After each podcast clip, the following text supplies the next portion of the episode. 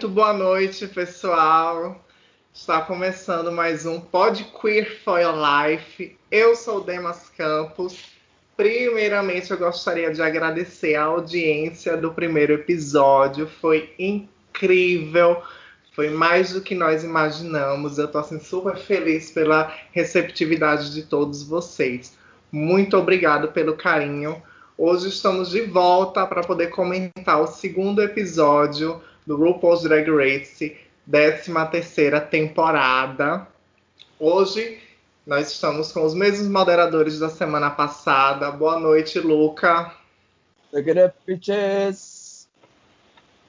Boa noite, Zanete. E aí, gente, boa noite. Pedro José, muito boa noite. Boa noite. Bom, e hoje nós temos uma convidada muito especial. Gostaria de agradecer por ter aceito o convite. Está aqui com a gente, Atena Leto. Boa noite, Atena. Boa noite, gente. Boa noite, Pode Queer. Como estamos? Eu que agradeço o convite. Estou muito feliz de estar aqui para a gente poder falar mal das pessoas. é isso. Gente, é, o nosso podcast ele está disponível em todas as plataformas virtuais. Entra lá no nosso Instagram também, o podqueer. No nosso grupo do Facebook é o RuPaul's Drag Race Brasil Oficial. E no nosso canal do YouTube também está disponível a versão em vídeo dessa belezura que vocês estão escutando. Sim, você pode olhar para a carinha da gente fazendo altos carões e altos gestos.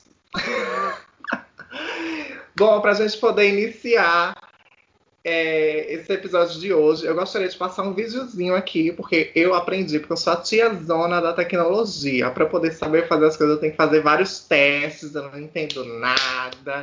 Eu aprendi a fazer o compartilhamento de tela. Vocês querem ver o que eu vou passar aqui? Corre lá para o YouTube para a gente poder assistir. Vamos lá? O que será que vem aí, hein?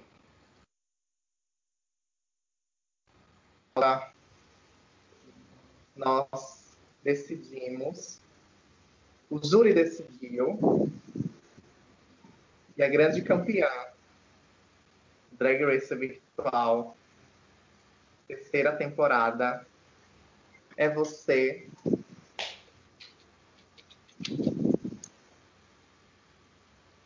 Atena Leto.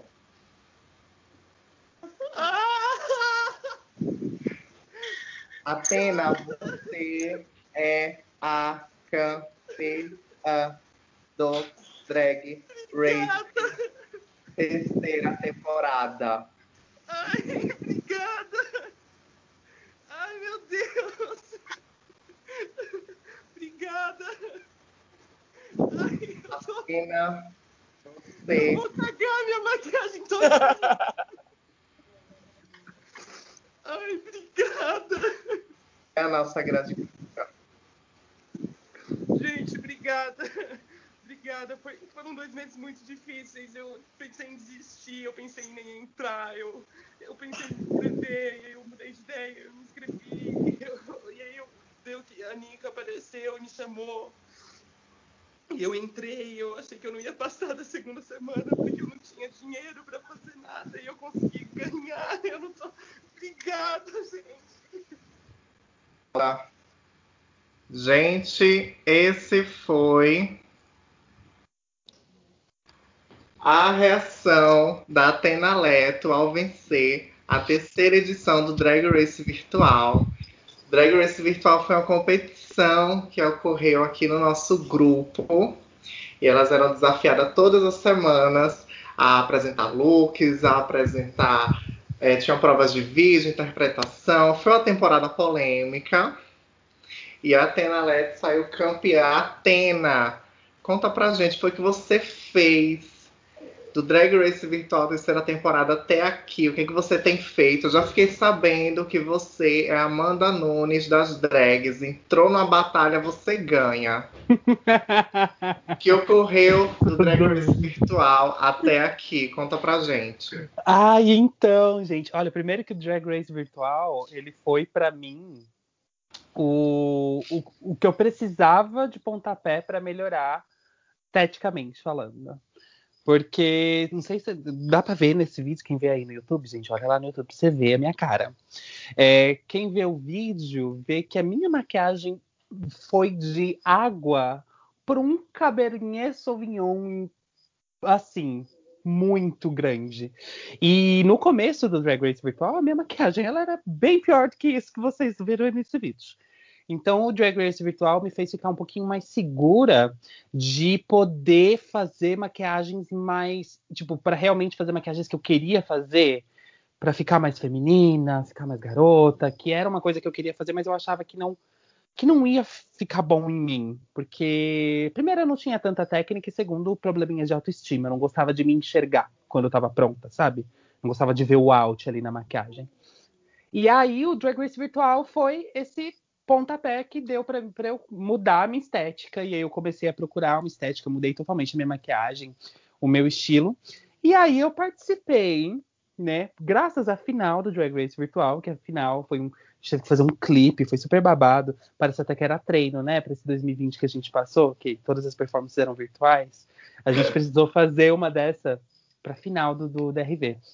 E foi graças a ele que a Pietra antes Doug Gunn, que ainda não existia Pietra na época, me chamou pra participar Doug do Batalha Gunn. de Lip Sync. Quem, quem não assistia a stream do Doug Gunn, gente, antes? Pois é. Todas old school assistiam a stream do Doug Gunn. Exatamente. E aí, nisso que a Pietra me convidou, eu fui, me inscrevi, tipo, fui lá, entrei no, no Batalha de Lip Sync. E o Batalha de Lip Sync era o contrário, era só performance a estética ela não fazia tanta diferença. Só que eu, só que assim, a única regra é, todos os vídeos a gente tinha que estar montada, porque foi uma temporada exclusiva, era só drag queen. Então, beleza. Eu aproveitei para me montar toda semana e treinar maquiagem e me jogar, etc. Mas o babado era lip sync. E modéstia parte, como lip sync é um negócio que eu gosto de fazer e babado, eu fiquei no top 3 toda semana. Eu nunca fiquei safe. Tipo, nem safe eu fiquei. E ganhei três desafios. E é, a chegou... Bianca Del Rio do Batalha de Lip Sync. Eu fui. E aí no final eu. E aí eu ganhei a temporada. Eu quase perdi por pouco, assim, porque a, a outra competidora que estava comigo na final, que era a Nikia, ela foi muito bem também. Então foi, foi uma questão de pontuação bem. Foi bem acirrado, assim. Não é porque o babado. Eu tava ganhando a temporada inteira que o babado tava ganho. Então eu me esforcei igual, me joguei igual. Porque não, não, eu não deito, eu me entrego, faço de qualquer jeito, não vou fazer de qualquer jeito, eu vou fazer direitinho. E aí foi isso, eu ganhei o Batalha, e aí eu fui me jogando pra. Na época do Batalha, eu trabalhava muito, então a única forma de eu conseguir fazer drag era o Batalha. É, e uma festinha aqui ou outra e tal. Depois do Batalha, eu consegui me mostrar para alguns produtores, etc e foi mandando um vídeo de inscrição do Batalha que eu fui, eu participei do Queens o concurso em São Paulo, que aí era presencial mesmo, né? Era no palco. Eu ganhei o Queens o concurso aqui, que era, um, era uma noite só, aqui em São Paulo. Eu ganhei. E aí eu mandei, cheguei a performar, abri o show da Trinity the Tuck aqui em São Paulo, pela festa Priscila. É, as pessoas não lembram muito, não, porque tava muito calor no dia. Mas tá no meu currículo. Fiz lá, abri show pra Trinity the Ai, que orgulho da minha filha! Pois é, menina, e foi assim, doideira, porque depois daquilo eu falei, não, agora é o seguinte, agora eu vou trabalhar. E é isso, eu, eu saí do emprego que eu tava para trabalhar de casa, e aí veio a pandemia. Falei, ah, que ótimo, né? Não vai ter boate para trabalhar né? Uh, nesse meio tempo, fiz trabalho como atriz também no teatro. Eu, eu, a gente entrou em cartaz com um espetáculo chamado Café com Trauma, que o elenco ah, era, o elenco era eu, a Delores, que ganhou a segunda temporada do RV, inclusive, a Mercedes Vulcão também, a Dinamite Pangalática e a Alexia Twister. Éramos nós cinco, né, no elenco. Então a gente ficou em cartaz em São Paulo. Eu falei, ah, estou realizada sendo a drag queen de teatro que eu sempre quis ser. Mas veio a pandemia, né? Não teve muito o que fazer. E aí eu me vi de novo entrando em concurso online, mais uma vez. Porque já que eu tô em casa, poxa. E aí eu entrei no Lamonas Battle. Lamonas Battle foi, ele foi muito difícil. É, eu entrei no Lamoras falando, eu não posso ser eliminada e nem e não posso aceitar que falem mal da minha maquiagem. Tipo, não pode ter crítica negativa pra minha maquiagem e eu não posso ser eliminada. Então, graças a Deus, eu não fui eliminada, cheguei na final sem ser eliminada. É, e nunca falaram nada da minha maquiagem, foi sempre elogios. Então, é isso, estou feliz. Não ganhei, mas Baracate é maravilhosa, ela mereceu muito. E sou fãzaça dela e foi uma delícia, é, apesar de ser uma delícia dolorosa, que nem outras coisas que a gente faz na vida como homossexuais, foi uma delícia e o resultado é, foi muito recompensador. Assim. Então é isso. Agora espero que depois de vacina eu vire uma jacaroa que vá para, para as boates performe e volte ao teatro. bastante, né? é isso. Pedro, eu percebi que você ficou com os olhos marejados depois do vídeo. Pode soltar todo o seu amor pela Atena. Cara, a primeira coisa que eu notei foi a cara de decepção das outras competidoras. É maravilhoso. Mulher, que é isso? Eu amo. Desculpa, foi, foi muito incrível. Que é tipo, não teve nenhuma aquela coisa de tipo, ai, parabéns. Foi tipo.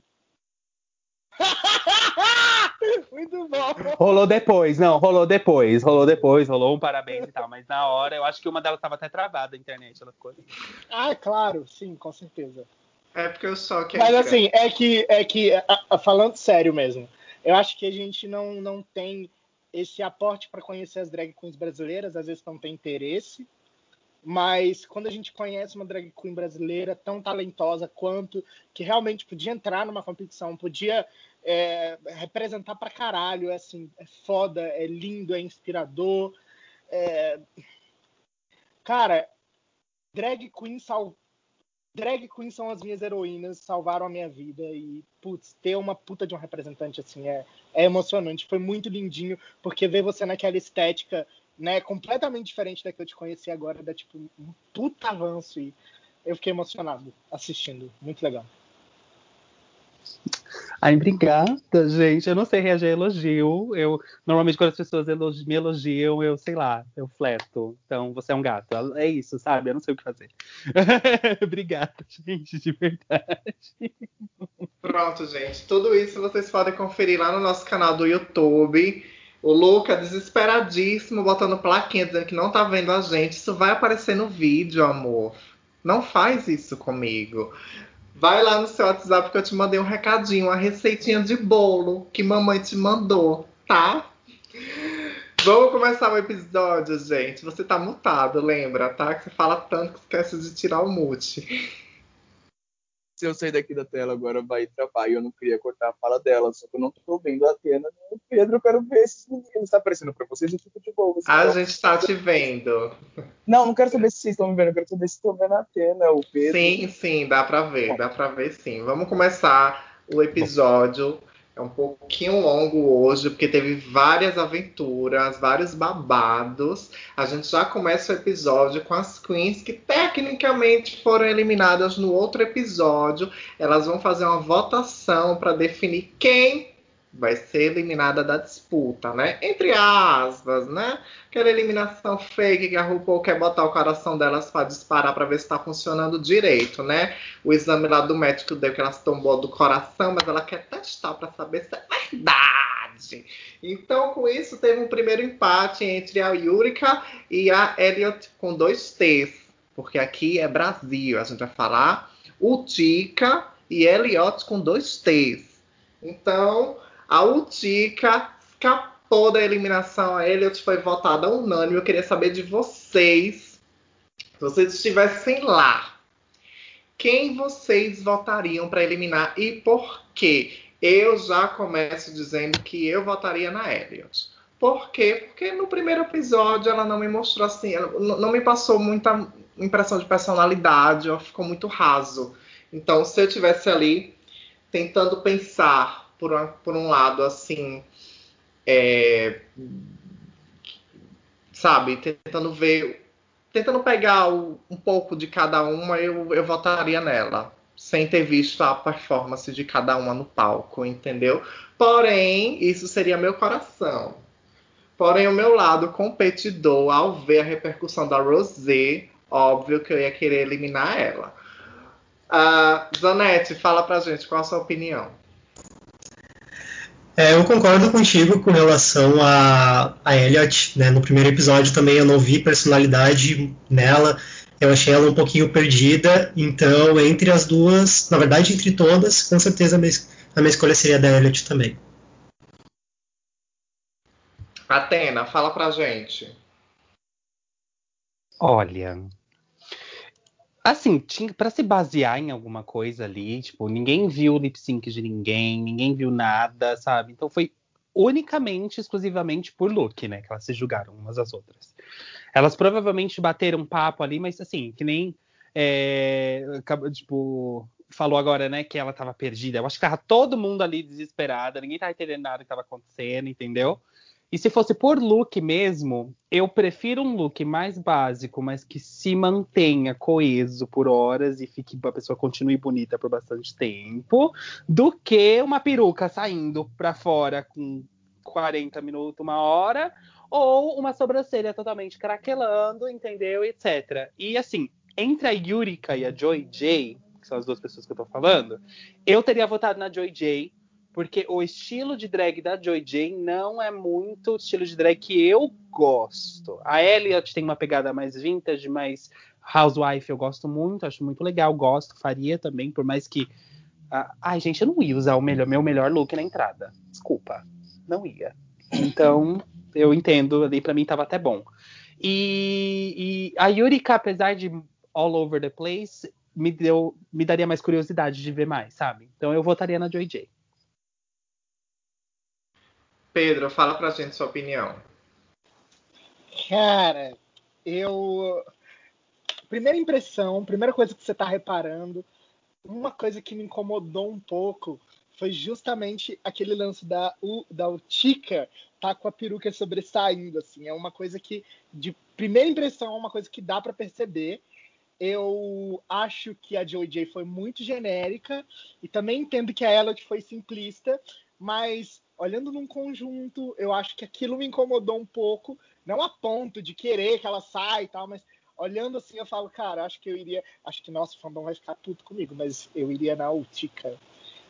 Pensando que ela também seria bem queridinha do público, aí já tirava. Ah, Luca, não mentira, tá? É só por causa do peruca. Luca, você. É... Semana passada eu comentei que eu não vi tanto essa vibe da, da Camora, que eu também não tinha percebido toda essa personalidade que o povo viu, mas eu não vi também. Então, por falta de personalidade, pela drag comer a personalidade dela, eu vou falar, ah, Camora não precisa competir, volta. Ou a Rosé, porque é aquele tipo de personalidade combativa que tudo que é uma tretinha me cansa, nem começou ainda, já quer negativar, já começa a me estressar, vai sair, bicho, sai de mim, a vibe tá ruim. Então eu ficaria, eu acho que eu mandaria a Rosé embora. É, vou banir ela, silenciar. Ela é estressada. Ia mandar a Rosé embora porque a bicha é competitiva, mas ela é mesmo. Porque ela é chata. Vamos pôr as palavras direito, então. Competitiva foi pra sair bonita, porque ela é chata mesmo. Ah, é uma fala que estava programada para o começo e eu pulei. Todos vocês que estão escutando, somos todos adultos e nos responsabilizamos por cada palavra dita nesse podcast. Quer brigar com a gente? Entrar no arroba podqueer. Lá tem o nosso arroba, caça a gente, pode brigar com a gente, a gente vai discutir saudavelmente com todos vocês. Tem o nosso canal no YouTube para você ver os nossos rostinhos bonitinhos. E as plataformas de streaming estão todas ativadas para vocês escutarem a gente. Marca a gente, escuta, marca a gente. Bota o nosso arroba podqueer que a gente vai falar com vocês. Meninos, o que é que vocês têm para dizer que estão aí levantando a mão desesperadamente? É, eu fui obrigado a fazer o personagem Santino hoje, então a culpa é do patrão. Era isso que eu queria contar. Ah! Pedro.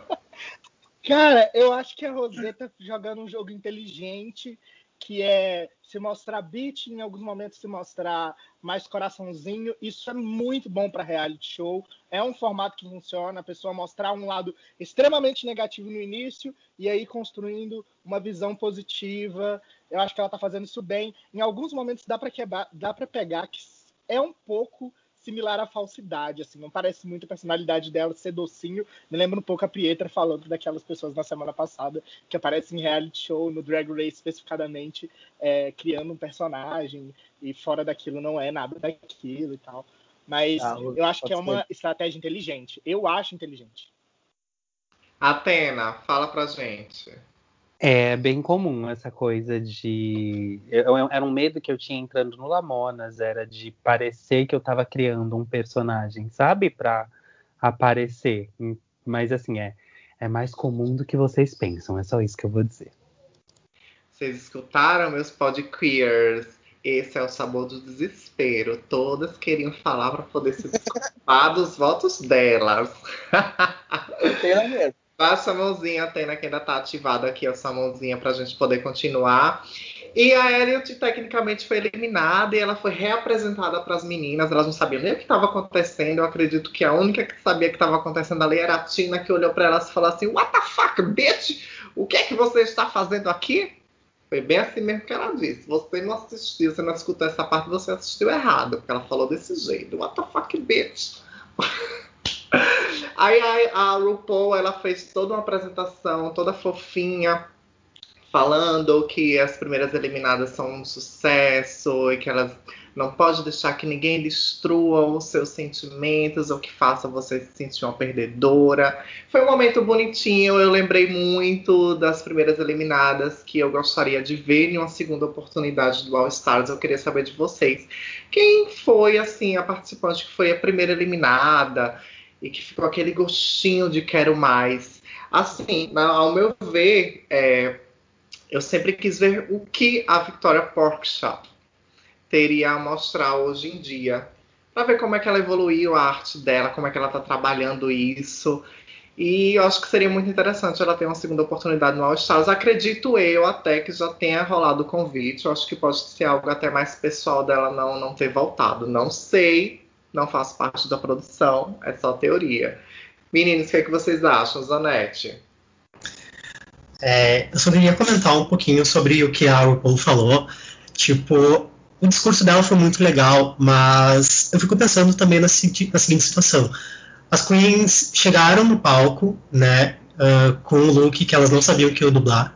Aí elas dublam, são eliminadas, vão para um cantinho do workshop e aí elas têm que eliminar alguém eu fico pensando assim, é, se a intenção da RuPaul foi dar um up para explicar que todas as queens que foram primeiras eliminadas são importantes e tudo mais, dentro de um contexto geral e com o que aconteceu com as queens, eu acho que isso poderia ter sido uh, pensado de uma outra forma, sabe?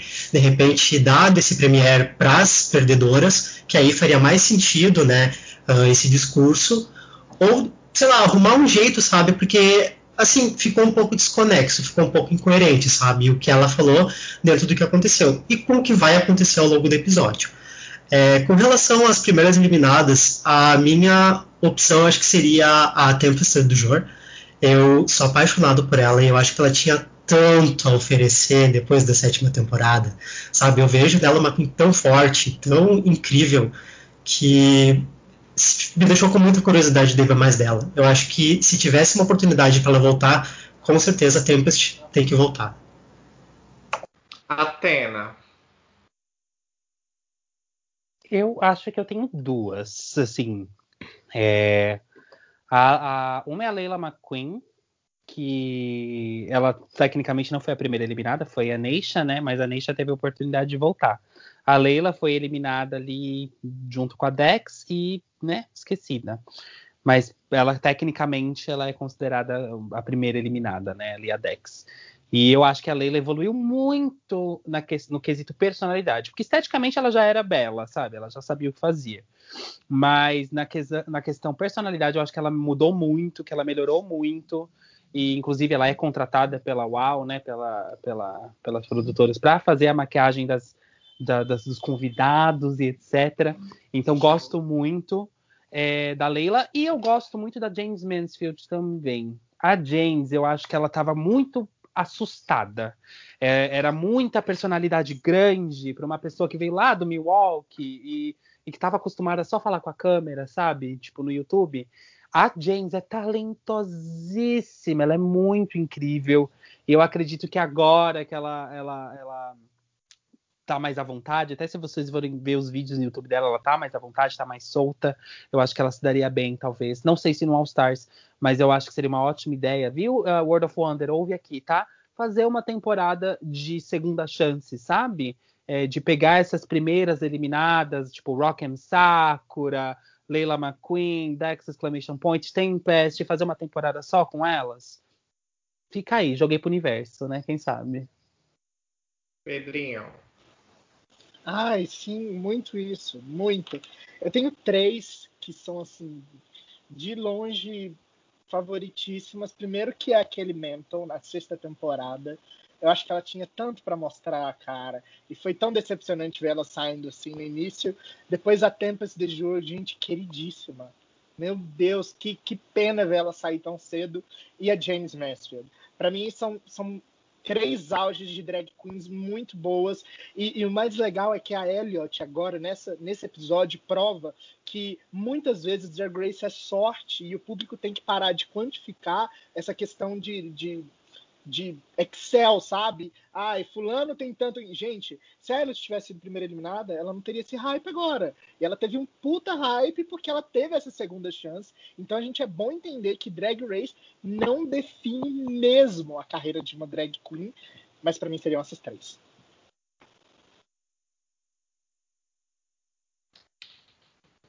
Luca, pode falar, gatinha é, eu acho que já teria fan favorite dessa temporada, né? Porque eu também anotei aqui a Tempest, também anotei a James pelos mesmos motivos que eles falaram, e parece que foi a mais votada já para a gente começar com isso.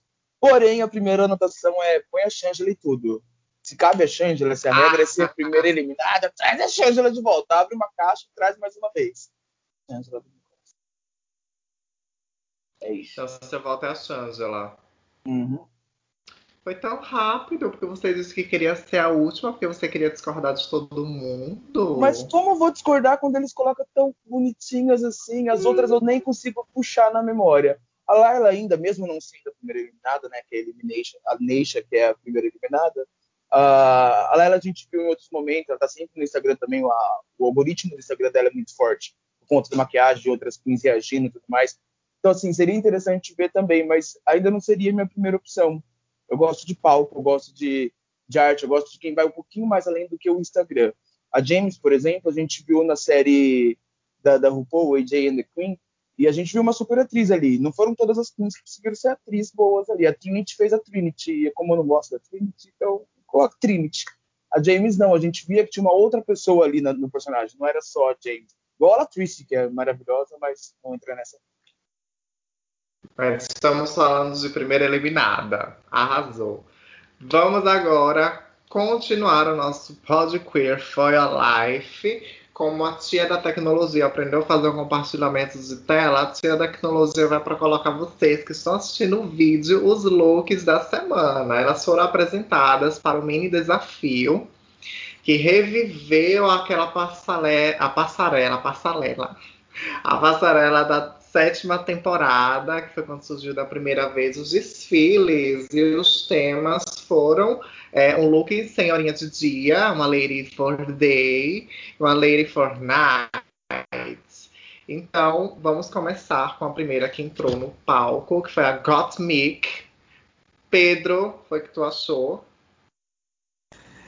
Eu adorei o primeiro look da, da Mickey. Eu achei, tipo, bem a ideia literal, né, de que ela trouxe com látex, eu acho que sentou super bem. Ficou maravilhoso. O detalhe do, do, do arco-íris também, tipo, eu achei que ficou incrível. Eu adorei o look dela.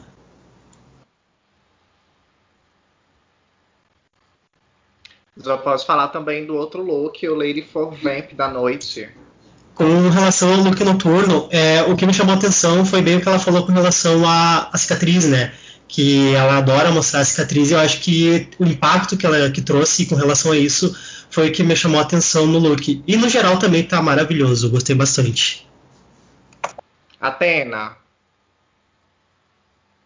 Gente, vou deixar bem claro que assim, o meu, o meu babado quanto drag queen é performance, é teatro e não é look. Então eu não quero ser taxada de hipócrita por falar talvez de coisas que eu não faria. Mas, olhando como apreciadora, como uma pessoa que faz drag e apreciadora de looks, as minhas críticas vão ser meio assim. Eu não tenho absolutamente nada de ruim para falar de nenhum desses dois looks. É, a, a, o detalhe do glitter na peruca ruiva e tudo brilhando e ela e, e, o que eu gostei também foi da mudança de personalidade, do jeito de andar, do jeito de vender esses dois looks de um pro outro. O look, assim, primeiro que a doideira, né? Normalmente o pessoal associa látex e vinil com dominatrix, com noite, né, com a sedutora. E ela pegou esse elemento, essa, esse material e trouxe pro fofo. E eu amo isso, eu amo essa essa Coisa essa fofinha. é, essa subversão assim do, do que você espera, né, de expectativa. E ai, gente, esse look me deu Tenebrária vibes. Pra quem não sabe o que é Tenebrária, é uma, é uma drag queen de São Paulo, que ela é uma, ela é uma mulher cis que faz drag. Ela é um amor da minha vida, ela é maravilhosa. E me lembrou muito a, a, a Tenebrária nesse sentido, assim, de conseguir vender super bem um look, uh, estando impecável, mas com aquele toquezinho da personalidade que, que eu gosto muito, assim. É isso. Pedro, ah, um beijo Cara, tenebrária. Não conheço, mas estou lhe mandando um beijo. Pedro, Nos vez. assiste, vem. É, a coisa que eu mais achei impressionante foi, a, foi o contraste. Não parece a mesma drag queen vendendo os dois looks. São Exato. personalidades diferentes. É, você fica assim assustado como ela é impecável e em detalhe. Os detalhes são maravilhosos. Aquele sol, gente.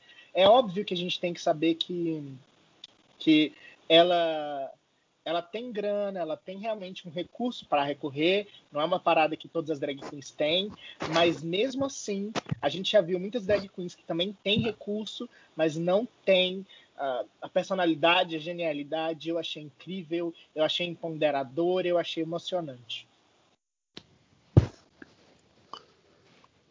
Luca, qual a sua opinião? É, eu não sou muito fã de arco-íris, não por conta da bandeira, mas às vezes parece que não consegue incorporar bem no look, é muita informação e se perde ali um pouco. Ela conseguiu trazer o, o arco-íris dentro do latex, que eu ainda consigo ver como dominatrix, ainda consigo ter vibes ali, mas ela trouxe de uma forma tão perfeita que outras que vieram depois do latex não conseguiu. Ela já entrou ali com um nível muito alto e ficou difícil para outras conseguirem acompanhar. A gente vai ver nas próximas. Já no look noturno passaria como mais um, um fenda, tudo mais, se não fosse realmente a grande diferença da, do orgulho, né, do, do homem trans depois da, da cirurgia de uma que, que eles fazem a masnectomia, a palavra nunca saiu da minha boca, desculpa. É, a importância deles para mostrar. A gente já tinha visto drags como Violet, Max, Her, várias outras saindo sempre com só tampando o mamilinho ali. Eu falava, eu não entendo muito, acho legalzinho, fica legal no personagem de vez em quando, mas quando ficava repetitivo em outras drags, em homens cis, eu não achava tão interessante como foi importante ver a Got vindo com aquilo, que não era só a fenda de mostrar a feminilidade da perna, porque ela tinha aquele mamilo masculino, aquele peito refeito para ela poder ser o homem que ela sempre foi e explicar isso dentro do programa de uma forma tão didática na fala e tão visual dentro da arte dela.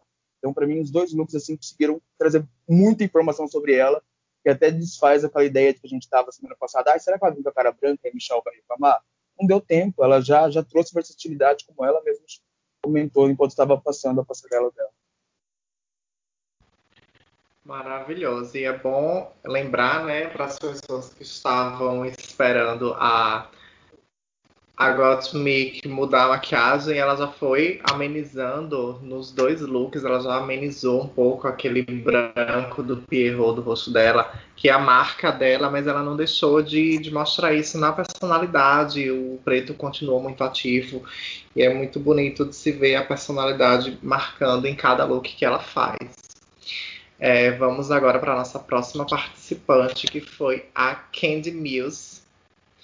A, o Zanetti teve que dar uma saidinha, então a gente vai para a Atena Leto agora. Atena. Gente, não repara que eu tô. Quem tá vendo no YouTube tá vendo que eu tô comendo aqui, mas tudo.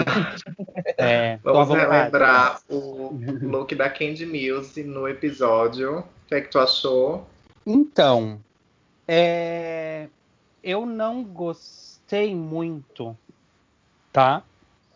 Do, dos looks por questão da paleta de cores, tá? A paleta de cores, ela estava muito parecida para os dois. E eu achei que se ela tivesse talvez trazido um pouquinho o mesmo look do, do, do, do Lady, né? Com tons mais terrosos, uns tonzinhos de laranja, marrom, é, que ainda assim quente, porém um pouquinho mais, né?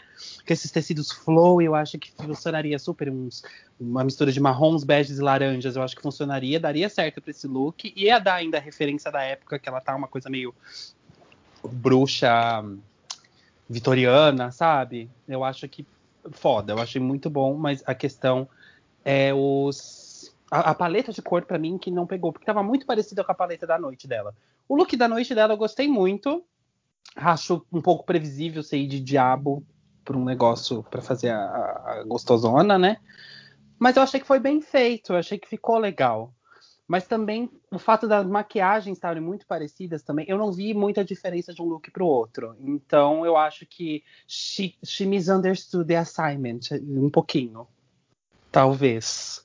Eu acho que ela não entendeu muito bem. O, foi, foi exatamente isso que me chamou a atenção. Justamente a paleta de cores, para mim também ficou muito parecido. Se não me dissesse qual era o tema, eu diria que era noite para os dois, fácil.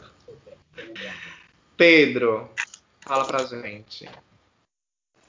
Eu acho que o problema é você não conseguir talvez seja algo meu, e a gente fala isso de um lado de fã que não faz drag queen, que não entende drag queen. Então, assim, talvez soe um pouco prepotente, mas assim, eu não vi a categoria que ela serviu no look, sabe? Não tinha uma assinatura pessoal, eu achei muito genérico. E assim, é, me lembrou um pouco da Princesa Leia da Aja, sabe? Parecia que ela queria fazer uma referência, não sei. Ficou um pouco assim. É, mas eu não achei que tinha muito a ver com categoria, eu achei um pouco confuso. Não gostei, mas. Foi bonito, mas não achei que tinha uma assinatura, achei que poderia ser usado para qualquer coisa. Não era igual uma coisa direcionada que você olhava e falava, putz, noite, putz, dia. Achei isso. Bom, eu acho até eu acho até que ela inverteu as situações segundo look dela, que era pra noite, parecia o Lord Zed dos Power Rangers. Será que alguém lembra disso? Que passava de dia, era só de dia, então não era pra estar na noite.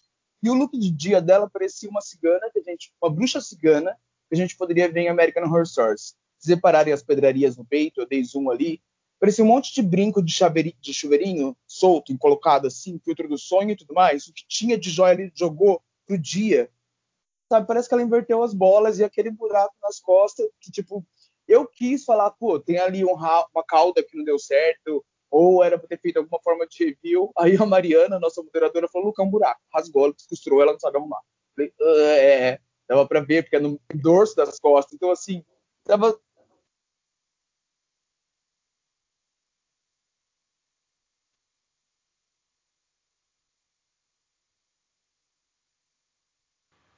Luca.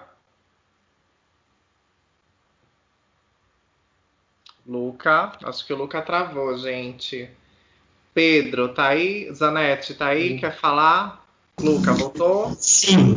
É, uma coisa que eu notei no segundo look da Candy Muse é que bem na entrada, tipo, tem, tinha um buraco na, nas axilas. E eu fiquei pensando, tipo, gente, será que eu não tô louco? Eu vi um buraco ali. Então, tipo, esse segundo look eu já vou dizer que eu não gostei. Eu achei ele bem esquisito, por mais que tenha uma, uma ideia de mimetizar, tipo, diabinha e tal, mas eu acho que não colou. O primeiro look eu já entendi um pouquinho, tipo, a ideia, sabe? Quando ela tava passando e deu aquele contraste com o sol, eu consegui viajar um pouquinho para esse contexto mais é, medieval, uma coisa meio lúdica de RPGs, enfim.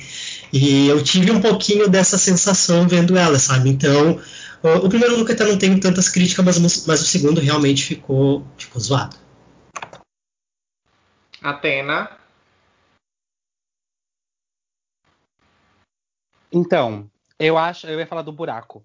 Eu não tenho certeza, mas se eu não me engano, é, esses buracos que estavam, eles são para você conseguir tirar a roupa de látex depois.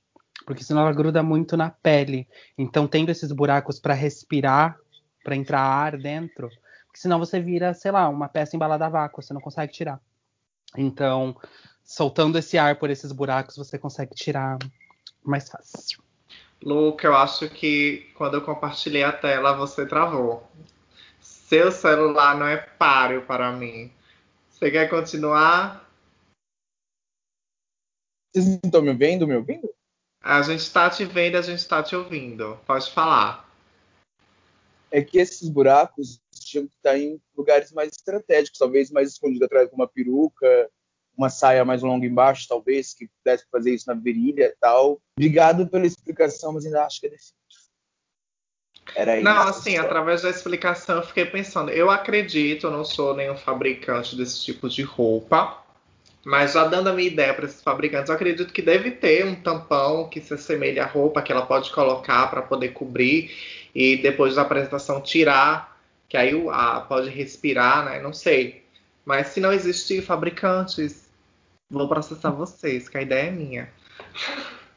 Gente, vamos continuar para nossa próxima participante que entrou no palco. Ela é a Lalaurie. É, Zanete, fala pra gente o que você achou da, dos looks da Lalaurie. Eu adorei os dois. Tipo, por mais que o primeiro look tenha dado um pequeno erro lá, é, logo quando ela tá saindo, eu achei, tipo, super tropical, sabe? Algo que funciona em qualquer situação. Tipo, eu já consegui enxergar uma situação tipo de praia, de, de caminhar na rua, assim, algo bem, vamos dizer assim, palpável, sabe? E eu adorei, eu achei que nela ficou muito maravilhoso, sabe? Ficou bem. É, deu uma personalidade muito boa para ela. E o look noturno nem se fala, né? Tipo, perfeito. Cabelo em contraste com o look de látex, uma coisa bem, bem sensual. Eu acho que ela acertou nos dois looks. Atena. A Lala, ela tem a mesma dificuldade que eu, que é de saber assessorizar um pouco.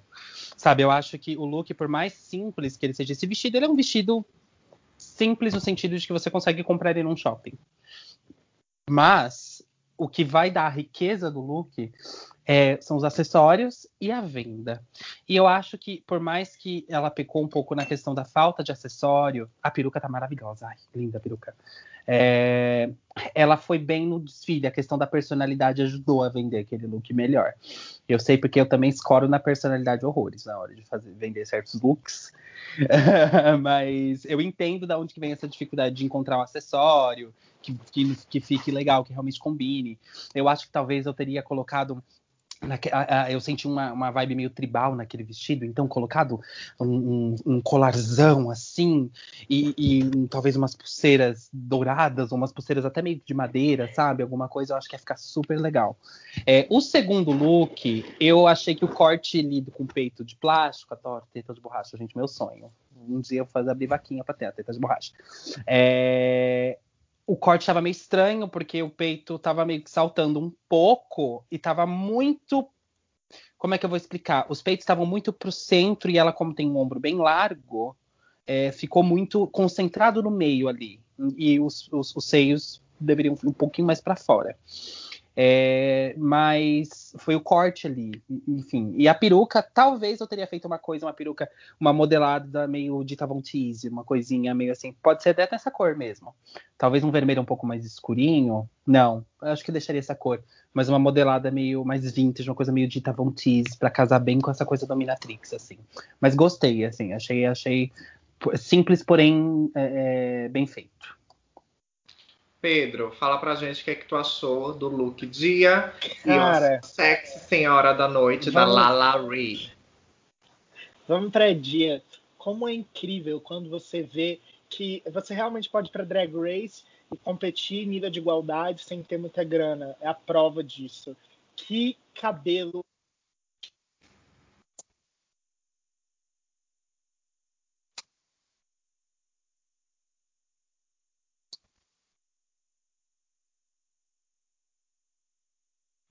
Pedro, você ficou mudo. Pedro. você está mudo pra gente. Problemas técnicos, Brasil. Janete, tá escutando a gente? Pedro, você está sem áudio. Gente, vamos continuar. Pedro morreu. Luca, o que você achou?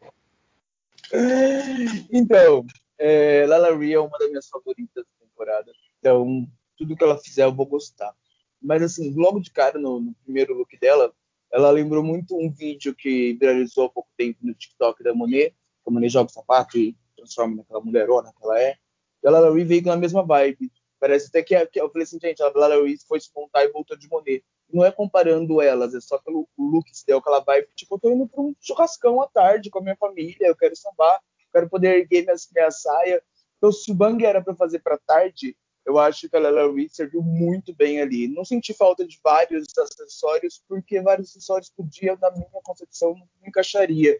O cabelo dela, para mim, foi o acessório. Na hora que ela joga, ao mesmo tempo que ela tá falando que vai tomar um copo de limonada, e a gente lembra da, da Beyoncé fazendo limonade, já entra jogando a canção, a gente fala, mano, será que foi referência ou ela só quis ser bonita e bateu? Não tem como falar que ela não traz muito para passarela com simples toques, simples entradinhas. Foi como vocês disseram sobre ela trazer um look que não é caro, ela falou que não é caro, mas ela vende aquilo como se fosse. E se ela não abrir a boca para falar que não é caro, a gente compra, porque ela vende muito bem. A, a forma dela de expressão, tudo é, é feito muito para a gente prestar atenção nela. Ela estava comentando que ela tem aquela maquiagem toda bem iluminada na área do rosto, que quem acompanha a drag de boate mesmo sabe que por causa da iluminação tem que ser mais claro mesmo a área dos olhos.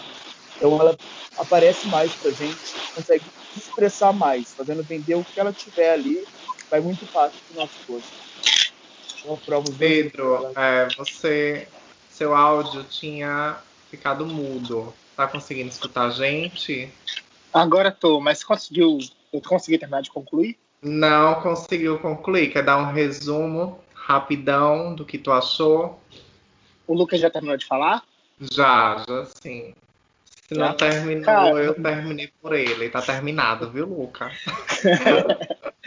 é, o que eu disse foi é que é, realmente existe uma simplicidade. A gente tem que entender que drag queen, quando vai para drag race, não precisa ter dinheiro para competir, mas quando a drag queen é inteligente, tem uma personalidade cativante, foi lindo de assistir. Para mim, foi sim um dos pontos altos da noite. É, a gente precisa, acho que talvez, jogar pelo pé de igualdade. Talvez não é uma, uma Queen que vai ter dinheiro para comprar um look que a Gottmik vai, mas conseguiu se virar muito bem. Eu achei muito bonito, eu achei assim é, cativante demais. Ela tem uma personalidade muito linda. Enfim, eu achei que foi gold, ouro. Eu entendo que as pessoas entendam Drag Race por essa estética, sempre muito bonita, mas é, eu achei lindo. É isso, minha opinião. desculpa. E é isso aí, gente. O ao vivo é assim, fica mudo, cai, volta, quer ver tudo que tá acontecendo. Esse daí tá escutando, tá entendendo nada, tá indo aí pegar seu ônibus, o seu Uber, vai ir do trabalho. Meu querido, depois quando chegar em casa, vai lá no YouTube para você ver essa pantomia toda. Vamos para a nossa próxima participante que entrou aí nos looks de noite, a maravilhosa, expressiva e carismática Olivia Lux. Ah, Pedro, Zanetti, que gente tem dois Pedros aqui, eu me atrapalho toda hora. Um é o Pedro Zanetti, o outro é o Pedro José. Zanetti, fala pra gente o que é que tu achou, meu querido. Os looks da Olivia estão perfeitos. Apenas digo isso, né? Tipo, o primeiro look, ele. Sabe que, tipo, na hora que passou aquele estilo meio anos 60, aquela coisa. Tipo, se sentou muito bem nela, sabe? Deu aquele ar de, de rica, de diva, assim, uma coisa bem. Tipo assim, não, não chegou a ser caricato, sabe? Ficou muito incrível nela. E o look noturno também. Eu acho que, tipo, os dois. As, as duas personalidades que ela passou. Uh, deu muito certo para ela. Eu adorei os dois looks, gente. Ficou, foi para mim um dos melhores. Olha, eu posso já adiantar que esse look da noite da Olivia foi um dos mais bonitos que eu já vi em todo o Drag Race. Eu amei esse look dela da noite. Atena, foi o que você achou? Gente, esse vestido dela de, do, do, de dia, ele é muito. Eu tenho muita vontade de fazer um assim, essa coisa meio Nancy Sinatra. These boots, these boots are made for walking, assim. Muito fofo, cara. Esse look é muito fofo. Eu amo, eu tô obcecada com as mini bolsinhas, cara. Eu quero mini bolsinha. Já lançou tendência. Dá pra pôr nem um maço de cigarro dentro, mas eu quero. É maravilhoso. achei, achei uma gracinha. É, o meu problema com a Olivia que é o problema que depois a gente vai comentar quando for falar das, do, das coisas mais pra frente do episódio. Eu acho que a Olivia ela tem que investir num laque melhorzinho, gastar um tempinho um pouco maior na coisa da modelação da peruca, porque as perucas dela, desde o primeiro episódio até agora, as perucas dela tá sempre um pouquinho mal polida, tem sempre alguma coisinha que se ela investisse um pouquinho mais de tempo, isso falando, gente, como pessoa que eu sou muito chata com as minhas perucas, tá? É, se ela investir um pouquinho mais de tempo para as perucas dela, ela consegue dar uma polida um pouquinho melhor. É a única coisa que eu tenho para falar sobre sobre a Olivia, porque para mim, assim, o look noturno dela, o contraste também foi excelente. E o jeito, a venda, a personalidade dela, sempre com um sorriso no rosto, mas o sorriso do segundo look tava um sorriso safadinho. Então eu achei que foi, combinou horrores, ela, ela é maravilhosa. A Olivia é incrível. Tô apaixonada por ela. Pedro. Vocês podem anotar aí que Olivia sem dúvida vai ganhar Miss Congeniality. Gente, ela tem uma imagem, uma expressão tão cativante, é impossível você não se apaixonar por ela. Os looks estão lindos, estão impecáveis, mas assim, ela podia vir vestida num saco de plástico que eu ia ficar, caralho, que coisa linda, que coisa mais foda. Look da noite, maravilhoso. E aquela e o detalhe que eu escrevi aqui, cara, uma, uma bolsa para cada look. É muito maravilhoso. Ai, é muito maravilhoso isso, gente. Eu quero. Luca, pode falar. Eu me perco com esse silenciamento. Não tô acostumado a ser silenciado, sou acostumado a silenciar. Tá errado isso aqui. Bom, em primeiro lugar, não preciso falar da Olivia, que é o amor de todo mundo. Gente, só para explicar, o Luca ele é moderador do nosso grupo, então ele gosta de silenciar os membros e ficam comentando besteiras no grupo, aí ele silencia, tá, gente? É o nosso trabalho deixar o grupo mais coeso com pessoas que têm uma discussão saudável. Pedro, um. levantou a mão. Mas o Luca não pode roubar a minha cena, que o silenciador oficial desse grupo sou eu. Deu, ah. deu mole, eu tô silenciando. Vai lá, é... Eu queria só, só para fechar o lance do silenciamento como eu vou de linha de frente batendo quem tem que discutir, Pedro e Mariana silenciam para tudo quanto é lado, vem todo mundo no meu inbox xingar. Gente, nem sempre sou eu, tá? Bem que o Pedro confessou. Ah, eu sou o menino dos episódios. Olivia Lux. É... Semana passada o Demas falou mal dela, vocês lembram, gente? Tá eternizado, vai lá assistir o primeiro episódio. O Demas falou que não ligou muito pra vibe dela, não comprou aquilo, eu já comprei de cara. As bolsinhas que vocês tanto falaram, eu acho que é uma forçação de meme. Não tem pra que forçar um meme, sabe? Dá super certo, gente. Todo mundo tá falando das mini bolsinhas dela. Ela é, nova, mas parece que ela já tá antiga no Bang. Parece que ela já, assim, igual a gente. A gente de formados em 13 temporadas de Drag Race acha que se entrar no programa já sabe um monte de coisa, mesmo sem ter vivenciado. Então, assim, a gente está aproveitando, ela consegue aproveitar os ensinamentos e tropeços e erros e acertos das outras e está trazendo isso na temporada. Então, assim, ela vai. Ela tem luz. Tá no nome dela, ela tem luz. Segundo look, não tem o que falar, não tem nem como negar. Eu fiquei por último falando que eu ia discordar, mas como que eu vou discordar da fala do Demas, que diz que é o melhor que a gente viu em muito tempo, um dos mais bonitos, ela... porque é. A... Nossa, ficou muito perfeito e até destoa do que ela apresentou depois na passarela. O primeiro look me lembrou muito seriados antigos que minha avó assistia e que eu já tinha relembrado deles quando a Xê trouxe isso na temporada do All Star 5.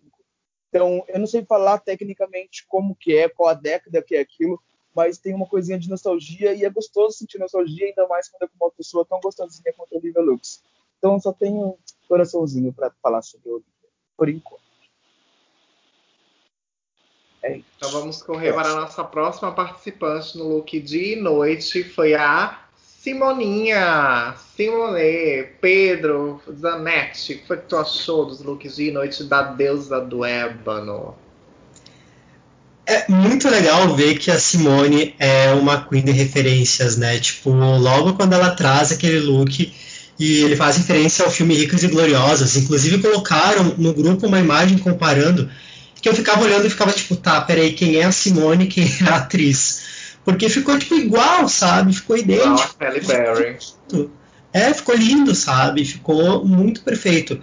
Uh, o segundo look, o look de noturno, vai ser provavelmente a única crítica que eu vou fazer. É, porque eu achei estranho, tipo assim, eu não sei, sabe? Eu não realmente não sou a melhor pessoa para falar de, de, de, looks. Mas eu achei um pouco estranho. Eu não sei se foi o cabelo, se foi o tecido, mas eu olho assim eu fico tipo.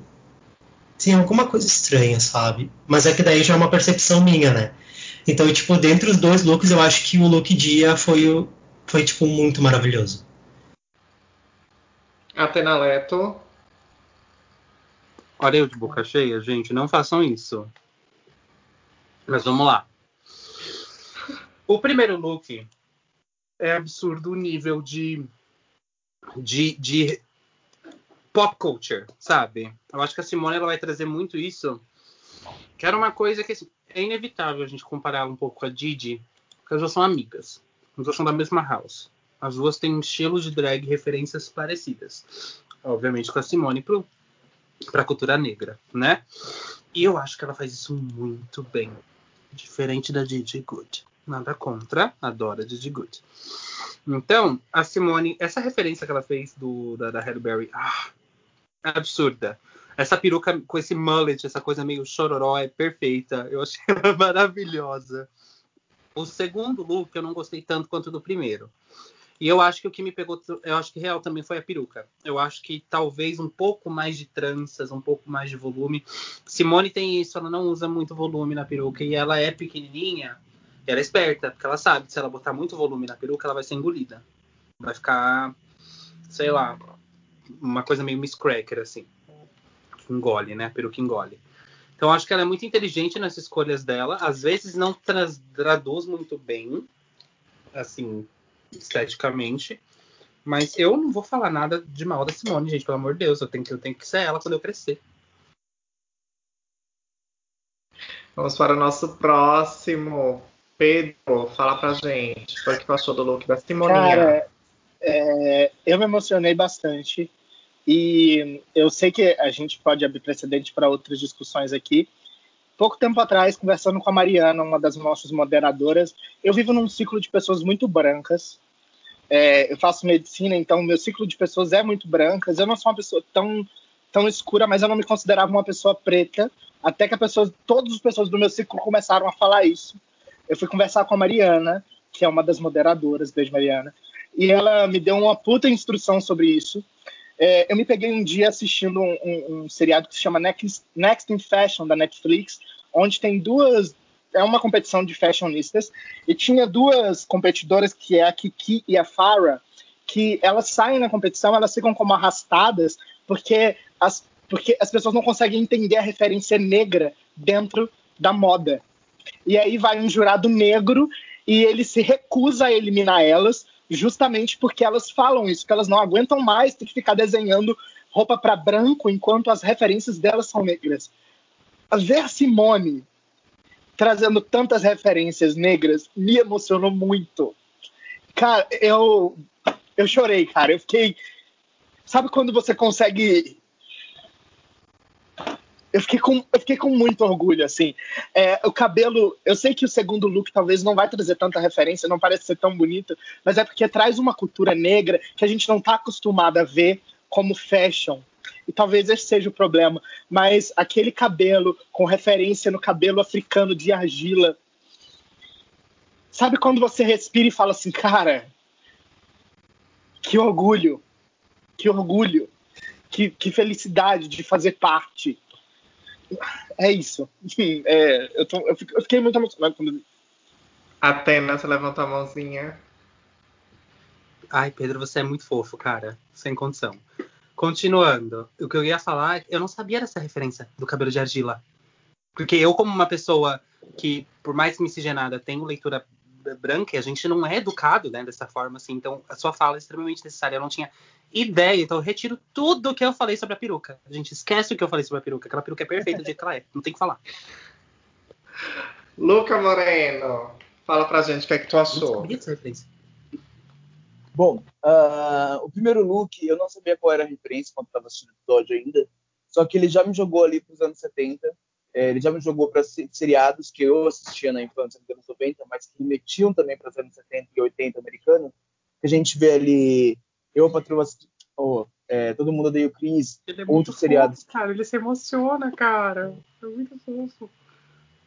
outros seriados que, que, que traziam as negras americanas e elas com aquelas perucas sempre bem armadas e tudo mais. Então, aquilo já me remeteu a al- alguma lembrança que eu tinha. Então, assim, eu gosto muito, mais uma vez, falando sobre nostalgias, quando eles já me têm algum um sentimento a não ser só o que elas vão explicar depois na passarela. Eu só não gostei porque chega uma hora que ele vira uma coisa só. A jaquetinha, eu acho que não teve um, uma quebradinha ali com a saia. Então, não sei se é por eu ser leigo, por tem que ser assim mesmo, mas como virou uma coisa só, tem hora que você não percebe a jaqueta com a saia ali, virou uma peça só. O segundo look, é, a Mariana falou sobre a tribo, eu fui dar uma olhada, só não consigo repetir o nome agora, desculpa, Mariana, mas é, é um pouco diferente, é feito com argila mesmo, é uma situação tribal, e o look em si também, por ser baseado na tribo, eu falei, Mariana, parece que, que tá amarrado, parece que eu amarrei um lençol no meu corpo e saí, só que ela saiu e deu certo. Então, assim, não tinha como cobrar costura de uma tribo. Então, seria nós, teria alguma informação feita manualmente mesmo para poder remeter àquela tribo. Antes da conversa com a Mariana, eu tinha lembrado da Calypso, uma ninfa da, da mitologia, que é retratada em diversos filmes, até Piratas do Caribe tem, também é sempre essa mesma vibe, porque essas, esses mitos sobre essa ninfa partiram mais ou menos da mesma tribo.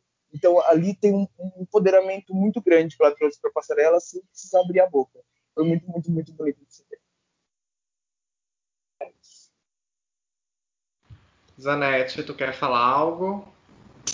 Sim, eu só queria comentar que essas informações que o Pedro e o Luca trouxeram sobre o look da Simone, o segundo look, era algo que tipo, eu não tinha ideia, sabe? Eu acho que mostra quanto a gente tem que aprender sobre a moda e principalmente sobre o lugar da pessoa preta nesse contexto, né? Tá aí uma informação que eu não tinha ideia. Obrigado pelas informações e obrigado, Mariana, por ter dado essa, essas dicas, né? Um beijo, Mariana, ela é moderadora do nosso grupo. E um beijo para você que está escutando a gente, para saber também que o nosso Pod é essencial para a sua vida. Então, bota aí na sua playlist favorita, na sua playlist, para a gente falar toda semana sobre Drag Race, a gente comentar, discutir. Vai lá no nosso grupo, no nosso Instagram, segue a gente em todas as redes sociais. Nós estamos em todos os lugares. Vamos para a nossa próxima participante, a maravilhosa Tina Burner. E depois, aproveitando para saber da Atena sobre é, se isso é uma moda entre as drags. É a segunda participante. Nesse episódio ainda teremos a Simone com tranças. Tá muito recorrente esse tipo de trança no, no programa. É uma nova moda. Eu, eu sou totalmente por fora de moda, gente. Então, eu não sei. Então, é uma nova moda entre as drags, esse tipo de trança corrida longa. Quero saber de você, mas antes vamos saber do Pedro. O que é que tu achou da Tina Burner no episódio? O primeiro look é, eu achei interessante porque ele lembrou um pouco de, de pontos que ela falou sobre ter participado de brunch e tal.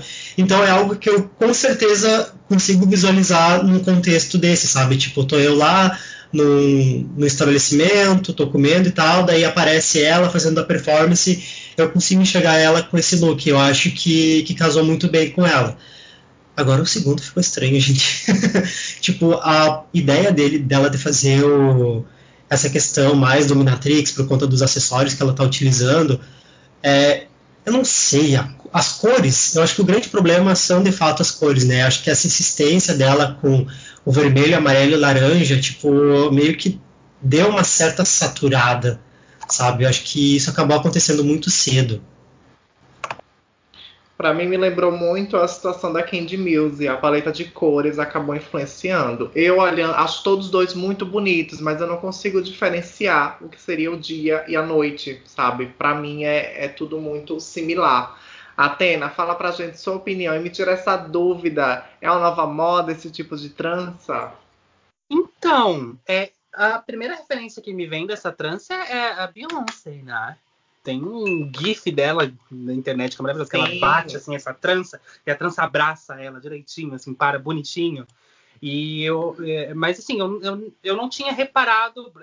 Essa temporada foi gravada no meio da pandemia, então não tinha muita moda na época, né? As pessoas não estavam É. se montando, não estavam fazendo nada. Então vem essa referência da Beyoncé assim na minha cabeça. Não sei. Eu não Foi usaria. única coisa que eu pensei também. É, eu não usaria essa trança. Acho que não, não é uma coisa que funciona muito para minha estética. Mas e também acho que não deu muito certo para a Tina Burner. Mas vamos lá. É, o primeiro look é ele é legal. Eu, eu tiraria um pouquinho de com as coisas, daria uma editada. É, a peruca tá belíssima. É, acredito que a paleta de cores, se- porque assim, desde a promo a gente já vê que a Tina ela tá insistente com essa paleta do do, do tipo, gente, fogo tem cores diferentes de chama, ela pode pegar a referência da- do, do fogo. Tem a chama azul, por exemplo, que ela é mais quente do que uma chama vermelha, do que uma chama laranja, do que uma chama amarela. E ela sempre usa essas cores de é, ketchup, mostarda e molho 2 em 1, cara. E, tipo, é, são sempre essas cores. E no primeiro look eu acho que não funcionou essas cores. né? Eu gosto do look, não gosto das cores. O segundo look é, é horroroso. Gente, não dá. Não consegui, não, ach, não dá. Achei muito feio. é, a, a coisa do harness é mais legal, o elemento vinil é legal, mas nas, naquelas cores, ainda aquelas cores brilhando do jeito que estavam por causa do vinil, ficou ketchup com frasco de molho 2 em 1, um, 3 em 1, um, com tem a maionese junto ainda que você põe no lanche.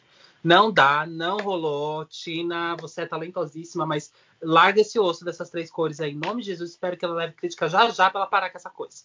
E é isso. Pedro.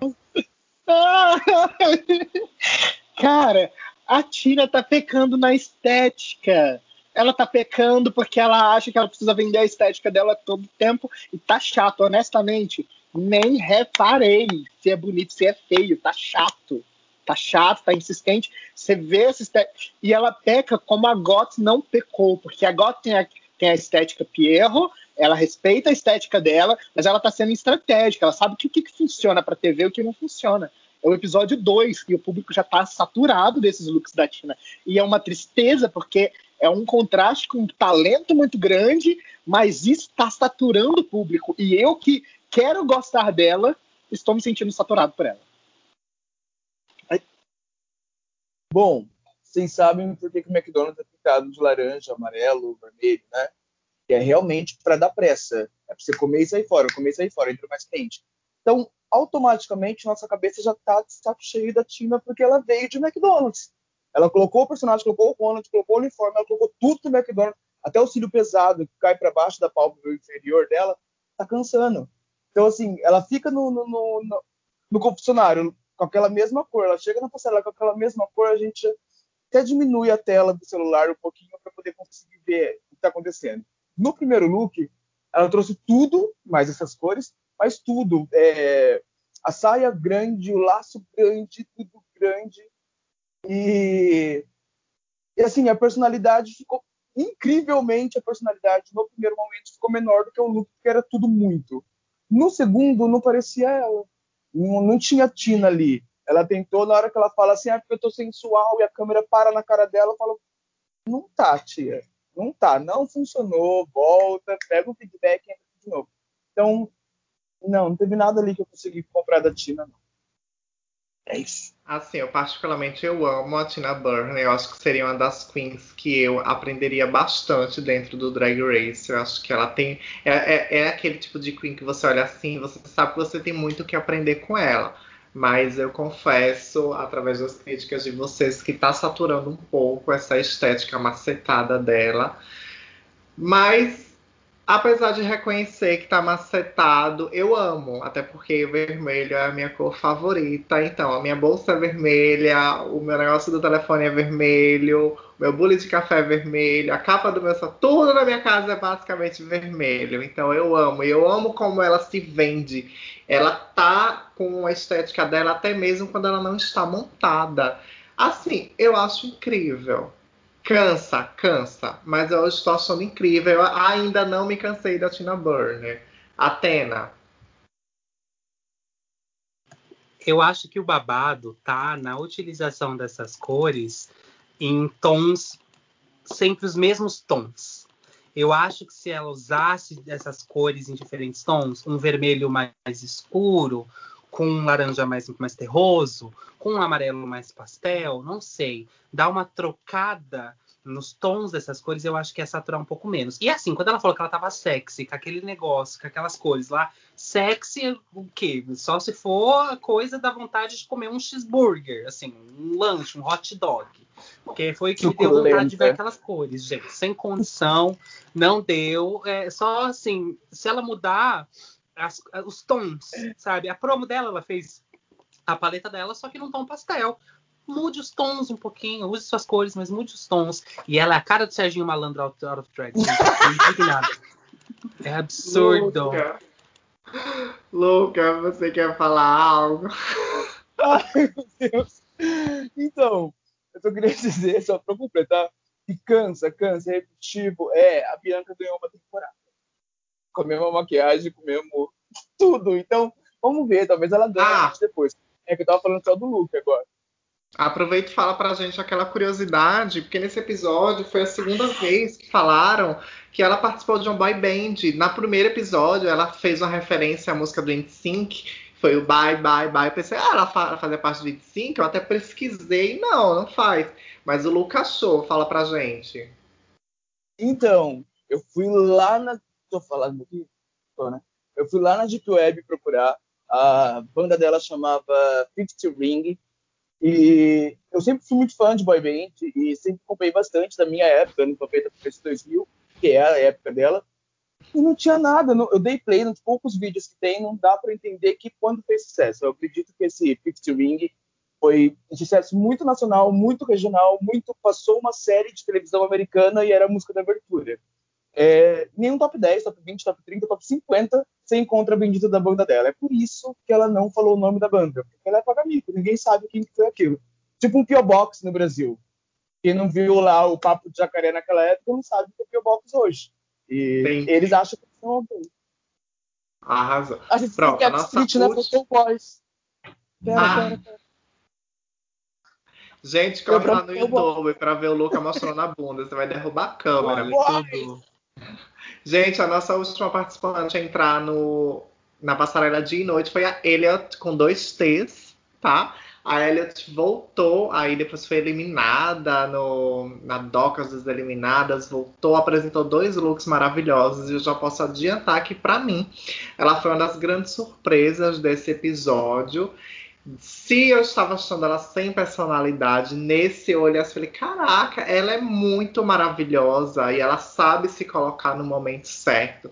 Teve até um momento que ela deu uma enfrentadinha na Candy Music, a Candy estava lá, ah, eu sou da House of Aja, e a minha mãe participou, a minha irmã participou, ela soltou logo um, ah, mas quem chega aqui falando que é filha de não sei quem acaba sendo eliminada logo. Você vai mudar isso?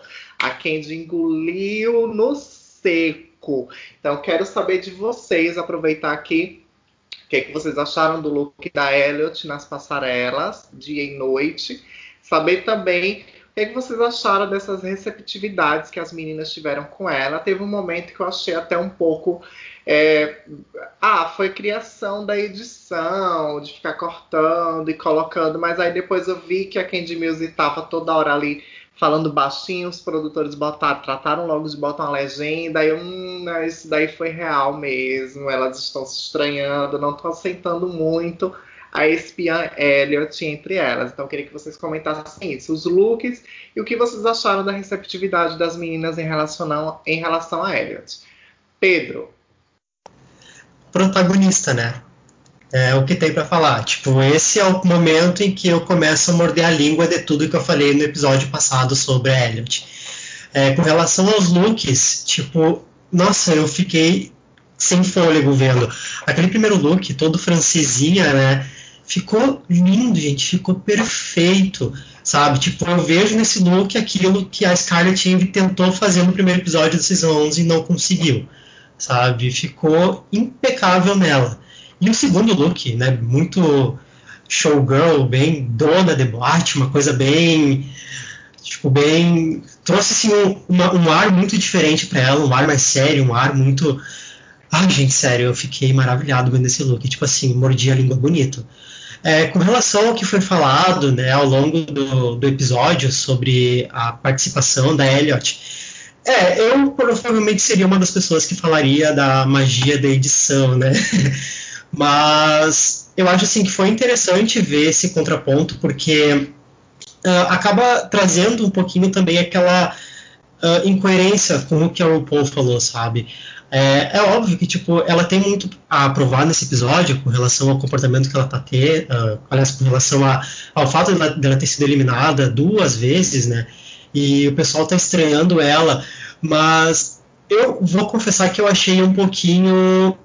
Assim, eu achei um pouco forçado, sabe? Esse diálogo que ela teve com a, com a Candy Mills, sabe? Eu fico me perguntando se isso foi real, embora a reação que ela teve, ela e a Tina, tenha sido é, verídica e genuína, mas será que isso foi introduzido de uma maneira, uh, de uma maneira, é, como é que eu vou dizer, é, se foi verídico, se foi algo que partiu dela, sabe? Eu tenho as minhas dúvidas ainda, mas protagonista total, gente, esse episódio foi da Elliot. Se tratando de Drag Race, não podemos duvidar nada. Uh, Atena, o que é que tu achou? Lembra que eu comentei que eu não acho que a gente tem que usar os nossos melhores looks na entrada? Era exatamente sobre isso que eu estava falando. Que ela guardou os bons looks dela para os momentos importantes da running. Gente, ela não tinha como saber que ela ia chegar. Tipo, porque aquele look, o look de entrada, você literalmente entra com ele, tira ele para fazer o desafio. É só isso. Às vezes tem um mini challenge e por aí vai. Mas, é, é, para que, que você vai botar o seu melhor look para entrada? Isso não, não entra muito na minha cabeça. E eu acho que foi isso que ferrou ela um pouco. Porque foi isso que fez o pessoal votar nela para ela ser eliminada, né? Então, esses looks são excelentes. Imagina ela dublando Lady Marmalade com esse segundo look, gente. Aquele look é perfeito para performar Lady Marmalade. Ele é perfeita, essa coisa dona do cabaré, dona da porra toda. Ela tava linda, ela tava uma coisa meio domadora de leão. Muito excelente. Eu só talvez usaria uma peruca, um ruivo bordô, um ruivo mais escuro, não esse laranjão, porque ficou muito contrastado com o look preto. Mas lindo. O primeiro look, gente, eu usaria. Eu faria aquele look. Ele é exatamente o que eu gosto em drag eu faria ele lindo. Eu talvez o cinto preto achei muito é muito preto para aquele, né? Tipo, o vermelho com preto dá uma ideia meio mais menos delicada, né? Então talvez se ela tivesse colocado o cinto num outro tom de vermelho, um vermelho mais escuro para ficar uma coisa mais monocromática, aquela peruca loira linda, assim, a Elliot para mim foi um destaque absurdo e a edição realmente corroborou essa questão de que, tipo, ela foi eliminada injustamente e para dar essa lição de moral de que você ser a primeira eliminada não significa nada. Eu acho que foi muito para trazer isso, assim. Não sei de onde que elas tiraram espiã. A Candy Mills postou isso no Twitter. Ela falou: gente, espiã do quê, velho? A gente tava pensando, espiã de quem? tipo, da onde que tiraram essa ideia de espiã? Não tem nem sentido essa teoria. Então, aquela discussãozinha. Mas assim, gente, foi. Por mais fabricada ou não fabricada. Que bom que teve, porque senão fica a oitava temporada Best Friends Race. Eu, eu gosto só um pouquinho. Não gosto de tipo décima primeira temporada, que era briga e gente gritando todo episódio. Mas a, um, um, equilíbrio eu acho interessante. É Pedro, qual a sua opinião? Eu achei os looks da Elliot lindos. Não tenho o que falar. É... Achei lindo. Mas assim, falando da treta, que é o maravilhoso, que é o que a gente quer comentar mesmo, É, eu acho que foi uma pena, porque assim, cara, é, as queens não achavam que as, que as meninas iam voltar, elas achavam que estava na meio. Elas estavam sentindo como se elas estivessem no meio da temporada, e aí chegou uma antiga queen, e tipo, você fala assim, gente, você tá aqui um episódio, você só ganhou um lip sync, gata. Tipo assim, né? Dá uma descida. Mas o triste é que eu vejo que a galera tá pesando muito em cima da Candy, e, e eu entendo. Porque, assim, quem nunca se deixou levar por uma competição, gente? A gente entra na nossa própria cabeça. É uma pena que ela entrou na própria cabeça dela, ela começou a criar teoria da teoria da teoria, e você vê que aquilo. Aquele comentário que a Elliot fez, eu honestamente achei desnecessário, porque eu sinto que é um peso no calo, porque para Candy, olha que interessante quando a gente vê uma drag madura e uma drag que se baseia em drag race. Quando a gente vê a Tamisha saindo do palco, a gente vê ela constantemente consciente de que aquilo ali não define ela, a drag dela é maravilhosa.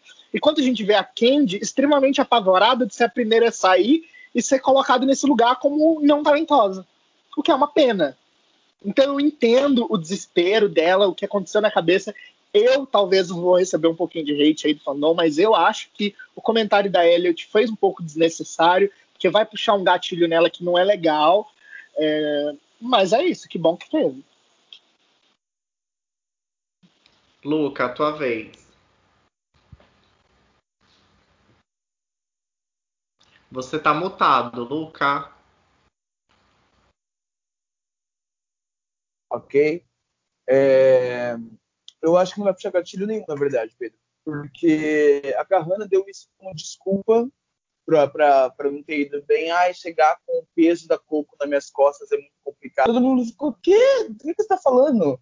Aí agora trouxe a situação de novo, ela te soltou o shade, porque a produção, pra mim, é sempre produção. Teve shade, teve briga, foi a produção que mandou, deu um isqueirinho ali. Tipo, se não tiver uma queria, uma, raja na temporada, eles dão, fazem acontecer. Então, Justa Candy, que a gente já sabe que tem a faminha de crenqueira ali para fora, já começa falando sobre a que chegou depois. Então, para mim, assim, a produção falou aqui, falou um pouquinho ali, mesmo que depois que a produção falou, elas começaram a falar um pouquinho mais baixo, aí já já tá com o diabinho ali em cima. Mas não, não acho que não, não, o que a Elite falou é, é, de menos perto de tudo que foi comentado desnecessariamente, porque não tem do que ser espião ali. Sobre os looks, eu também acho que discordo de vocês porque o primeiro look é vermelho, preto, lindo, belíssimo para noite. Não, não vi aquilo de dia. E, e, se ele tiver mais luz ainda, que seria a ideia do dia, a gente vai ver que está folgado para tudo quanto é lado. O vestido em si é largo para ela, ela não preencheu aquilo, não usou, ou não usou enchimento, ou não deu os pontinhos necessários que faltavam ali, porque fica marcado em cima do cinto, justamente. Então, aquilo para o dia, para mim, não deu certo, não.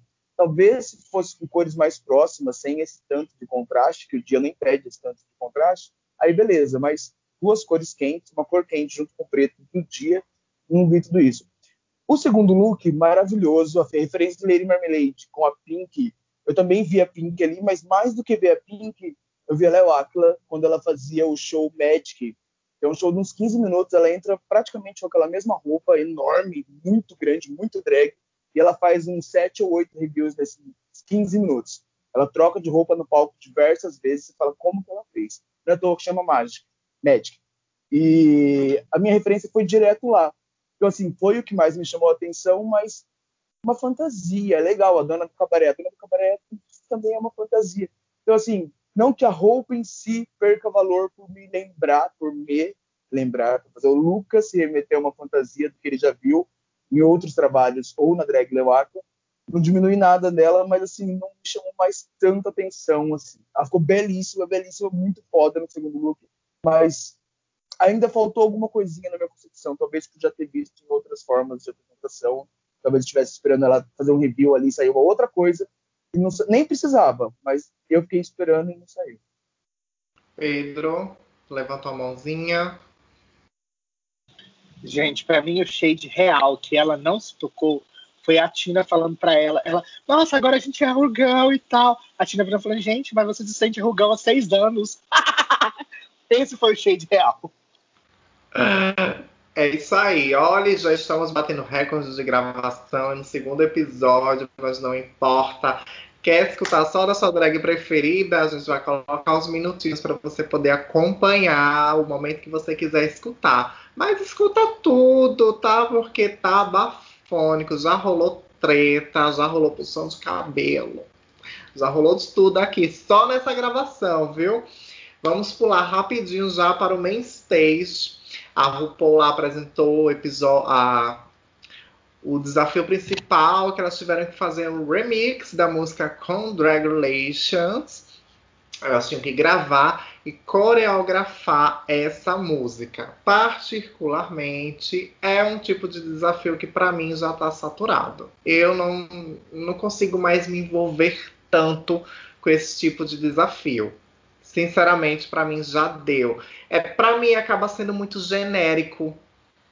É tudo sempre Hi, eu sou Demas, eu sou a rainha da dublagem e eu vou ganhar essa coroa. Isso aí, eu sou Demas e vamos dançar. Eu sou a rainha de Aracaju, vem aqui me encontrar. Pronto, já fiz o meu verso. Louca. Por mais que tenha essa repetição no verso, todas chegam lá querendo ser a próxima drag da América. Então sempre vai repetir. Elas querem isso legal, mas a gente realmente tem poucos versos que se salvam no meio de tantos e tantos e tantos remixes que tem por aí. O que eu gosto nesse desafio é que elas têm um momento de palco onde elas são centrais e você tem que dançar, você tem que se vender um pouquinho.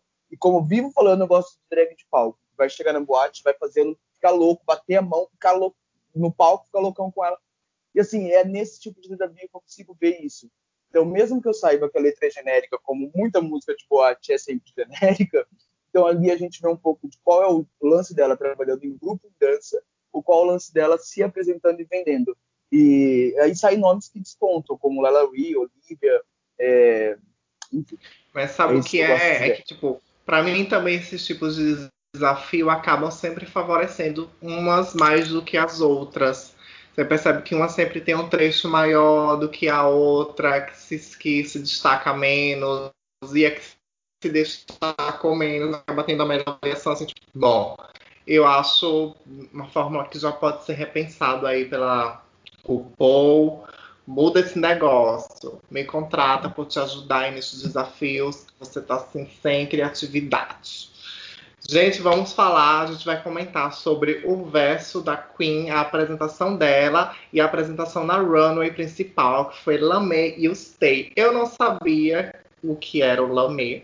É um tecido um, com fios metálicos ou fibras éticas brilhantes. Babado, viu? Pedro, vamos falar primeiro sobre a Gottmik. Ah, um, um, detalhe muito interessante que o Drag Race ele tem essa, essa coisa linear pelo, pela ordem. Todas a, a ordem do, do mini challenge foi a mesma ordem da, da apresentação, que é a mesma ordem do desfile do palco principal. Atena. É, é ordem alfabética, menina. Eles só colocaram a Elliot no fim porque ela era surpresa.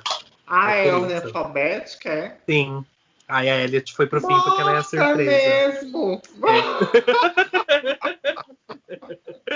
É. é ordem alfabética.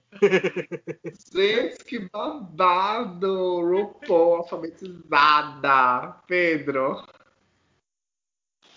Eu sou Dremas, de Aracaju. Gente, isso vai virar meme! Eu sou Dremas, de Aracaju. Vamos lá, Pedro, fala pra gente o que você achou da apresentação da GOT e o que você achou também da, da apresentação dela na Run. E lembrando que teve uma votação e as meninas votaram na Gottmik, a maioria né, votou na Gottmik, entre ela e a Tina Burner, como se fosse a maior a, a maior competidora para ser tecnicamente eliminada se houvesse uma votação, né? Pedro, fala pra gente tudo que você achou da Gottmik nesses momentos finais do programa. É isso, né? Terem o medo da, da Gottmik, porque ela é incrível, né? A gente vê pela make, pelos looks que ela tá utilizando, né? Ela se torna uma, uma competidora muito forte. É, com relação ao desafio, é, eu acho que eu tive um pouco dessa impressão que tu teve com relação a algumas queens terem menos tempo de, de música do que outras. Eu tive essa percepção com relação a Mick. E ela acabou falando muito sobre a questão do gênero dela, que eu acho que é, que é importante, porém pareceu, uh, pareceu pouco, sabe? Tipo, uh, eu nasci uma garota, falaram que eu não poderia fazer drag, agora eu tô aqui para me descobrir. Foi isso, sabe? E eu acho que, em comparação às outras, ela poderia ter aproveitado um pouquinho mais. Com relação ao look, o look é lindo, gente. Mas, eu vou fazer um comentário meio polêmico. É, a Ivy fez um comentário, assim que saiu o episódio, comentando sobre uh, a preocupação de ver alguns looks muito iguais. Ou seja, do mesmo designer, do mesmo artista. Então, quando eu fui observar é, outros looks desse artista que ele fez, eu não vou lembrar o nome agora, eu vi um look. Eu, eu me lembrei muito do look da da Jujubi no final do All-Star 5, o look da Sasha Velour no final da, da Season 10. Então, assim, me decepcionou um pouquinho ao pegar essas referências. Agora, ao analisar o look como um todo, só por ele, tá lindo, gente, tá incrível. A maquiagem tá combinando super, ficou muito perfeito.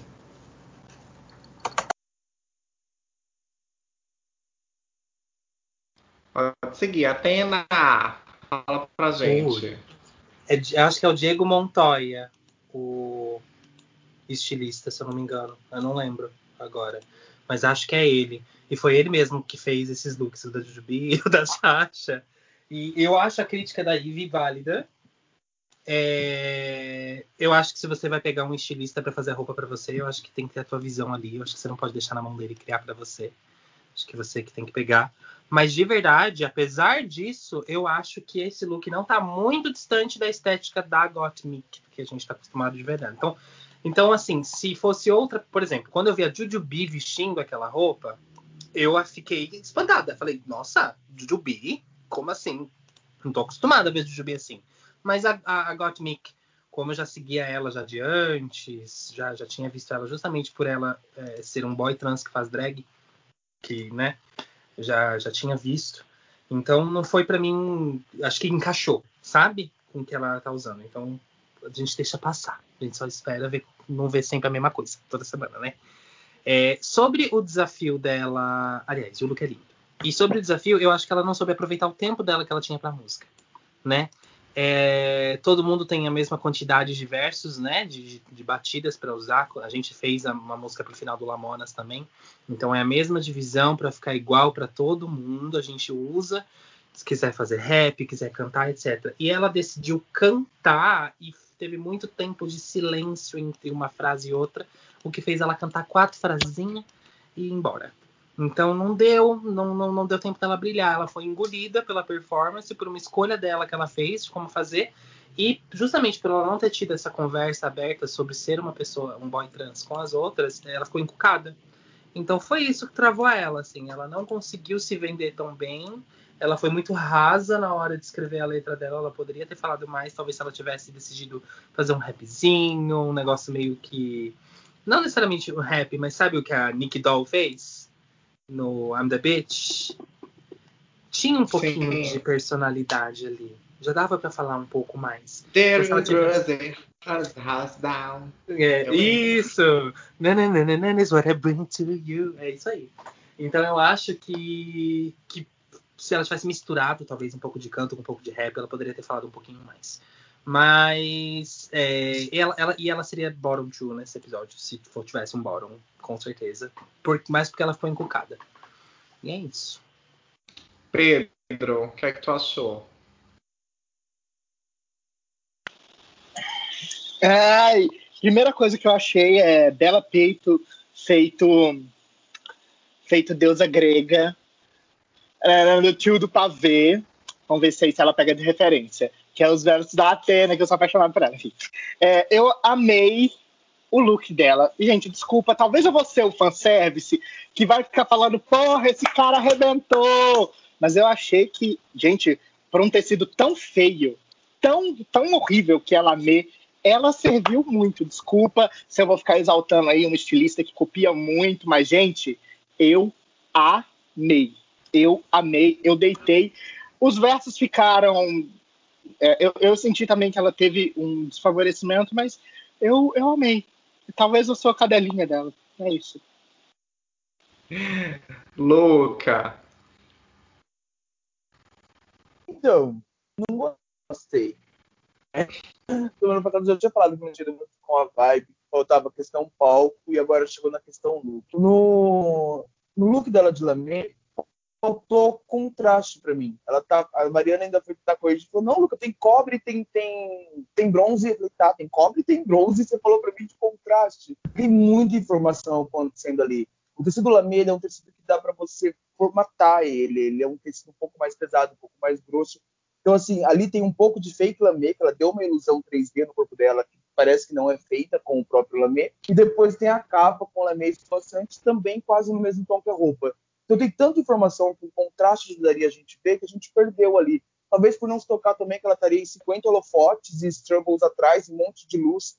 A passarela do Lamé em si perde nesse sentido, por causa da quantidade de luz do palco. Mas ela também não conseguiu apresentar muito contraste ali. Já no verso, é, como a Tânia explicou, do, das falas serem longas e ter trechos abertos ali, sem nenhuma fala, é a mesma coisa que a gente pegar a letra da, do remix do All Stars 2, Read Road e ver a letra da Katia, que parece curtinha, mas aí entrou na. Ela enrola para sair a letra enquanto. Ai, Roxane, então a Rox falou um batalhão de palavras e parece que a Rox teve mais espaço. Quando não, não souberam usar o tempo. Eu acho que a Got também errou nisso. Em compensação, ela estava perfeita no look da apresentação. Posso falar só? Posso, né? Tava gostosa pra caralho, ela tava muito linda chamou muita atenção. Eu falei, faz o que você não me mostrou no primeiro episódio, e ela não fez. Eu colocaria ela no bora também, mesmo com aquele Alexander McQueen dela, não conseguiu destacar. Lembrando que criticaram que a Brooke conseguiria, que a Brooke criticaram não, lembraram que a Brooke também com uma passarela muito boa não conseguiu escapar do net game ruim. Então é nesse mesmo sentido que eu acho que a Mickey, que a Gottmik iria pro Bora, mesmo com a passarela boa. Ok, então vamos para a nossa próxima participante que entrou na passarela, Candy Mills, que eu já posso adiantar, já que vocês deram a opinião que a Gottmik ficaria no Bottom. Eu acredito que a Candy Mills faria parte do Bottom 2 também.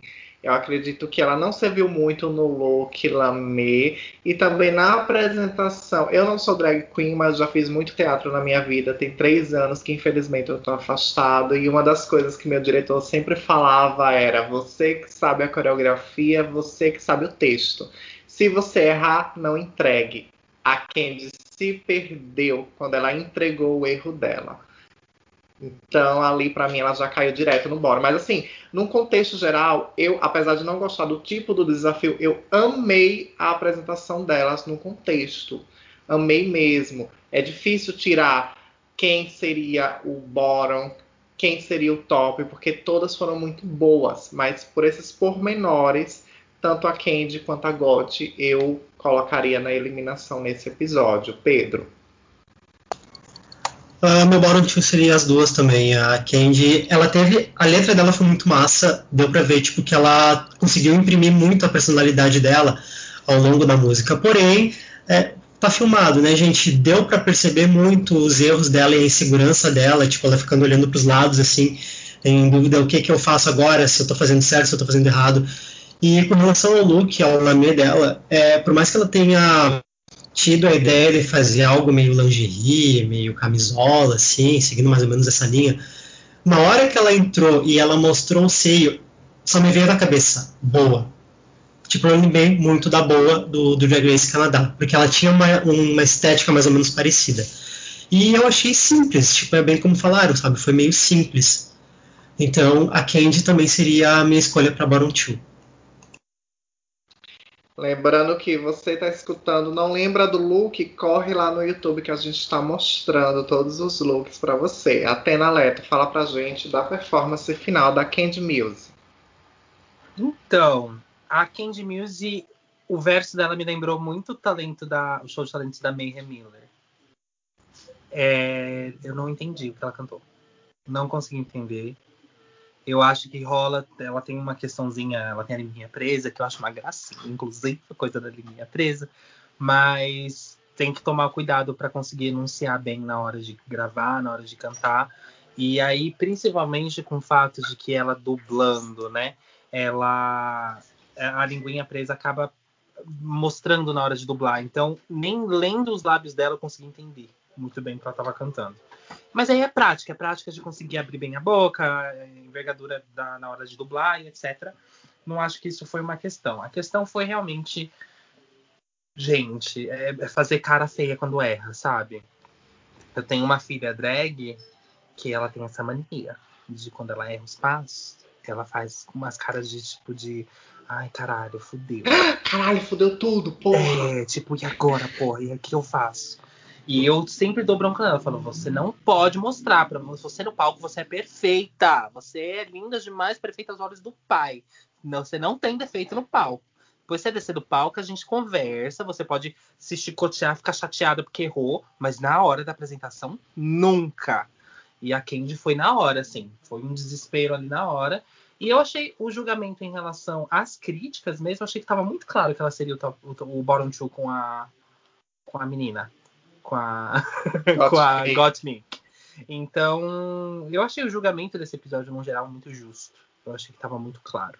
Então, é isso. Eu acho que, que a menina tem que respirar um pouco mais antes de, de, de, tipo, ok, vamos lá, o que, que eu estou fazendo aqui? Vamos fazer com calma, tranquila.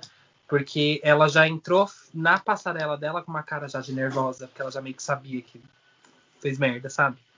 Então... É porque eu acho que a Candy Mills ela tá muito naquela ideia de ai, eu tenho uma reputação, as minhas amigas participaram desse programa, eu tenho que mostrar serviço, e ela acaba se sobrecarregando mais do Exato. que deveria. Não é nem reputação no sentido de que, meu Deus, é a responsabilidade. É tipo assim, eu não quero ser primeiro eliminado igual a Dália.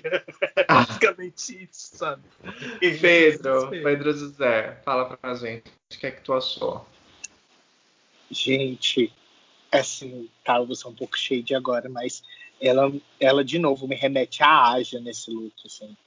Sabe quando a Aja fala pra Valentina, You look in a fucking diaper? Gente, tá muito diaper. Eu, eu achei que ela exagerou, assim, não ficou bonito, na minha opinião. Assim, ficou bonito, mas achei que pesou. Enfim, look não achei bonito. Na performance, eu honestamente, quando eu vi pela primeira vez, eu não percebi que ela mudou que ela teve essa reação só depois, quando né, o, o, o painel ele estava explicando que realmente ela teve essa dificuldade. Me lembrou muito aquela jurada que uma vez, eu não sei se para quem que ela falou, mas ela falou assim: coloque um ovo na boca, literalmente coloque um ovo na sua boca para melhorar a sua pronúncia. Eu achei que a letra ficou tão legal que se ela tivesse tido um cuidado ali, é porque cuidado é foda, ela não tem culpa da pronúncia, né? Mas se ela talvez tivesse se esforçado ali um pouquinho mais, teria ficado uma coisa muito legal. E aí ficou ruim. Eu achei que ficou ruim o look, eu achei que ficou ruim a, a música, eu achei que ficou ruim. A, a, coreografia eu não achei ruim porque eu não percebi, mas depois eu falei, ih, cagou mesmo. Louca.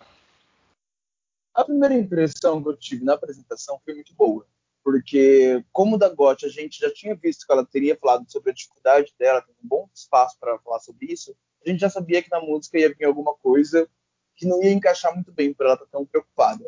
E realmente não encaixou, a gente não comprou e veio e já mudou pro rap da, da, da Candy. Então ali quando mudou, eu acho que eu posso ter ficado empolgado, porque teve uma mudança, um up ali. E já comecei a bater pescocinho junto com a Candy, mas depois eu falei, não saiu disso também. Então, depois ainda que eles mostraram que também teve erro na coreografia, que de primeira vez eu também não vi.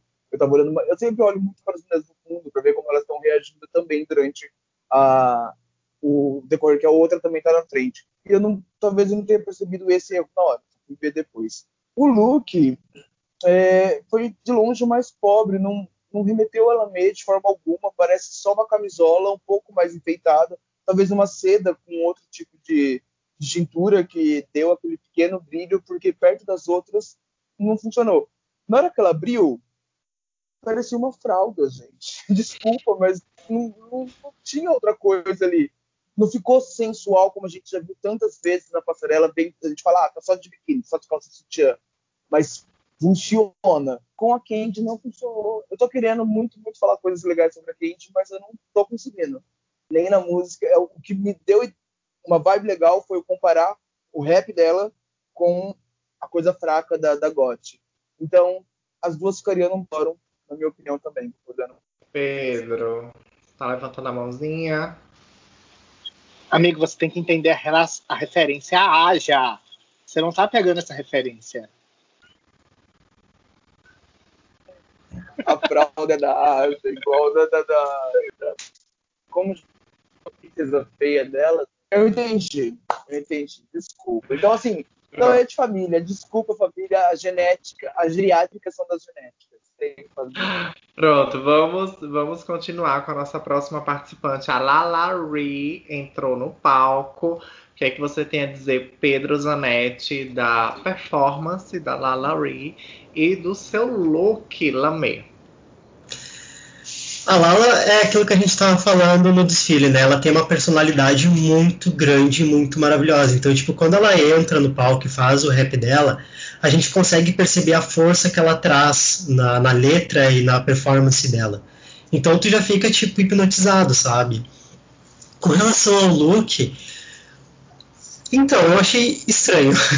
Porque, tipo assim, o vestido dela que ela tá usando não é feio mas eu achei tipo uma coisa só, sabe? Tipo, ficou jogado um único tecido, uma única cor, a gente não consegue ver a, a, as silhuetas dela, sabe? Ficou uma coisa muito cheia, eu só vejo a cabeça e uma cortina amarela. Tipo, é isso. Mas com relação à performance, perfeito, eu achei impecável.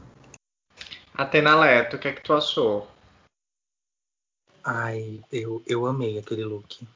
Nossa, aquele, aquela explosão de dourado me lembrou o, quando a Rihanna lançou aquele iluminador, o Trophy Wife, que é um iluminador dourado dela, que é justamente para pessoas né, dessa, dessa complexidade da, da, do tom de pele.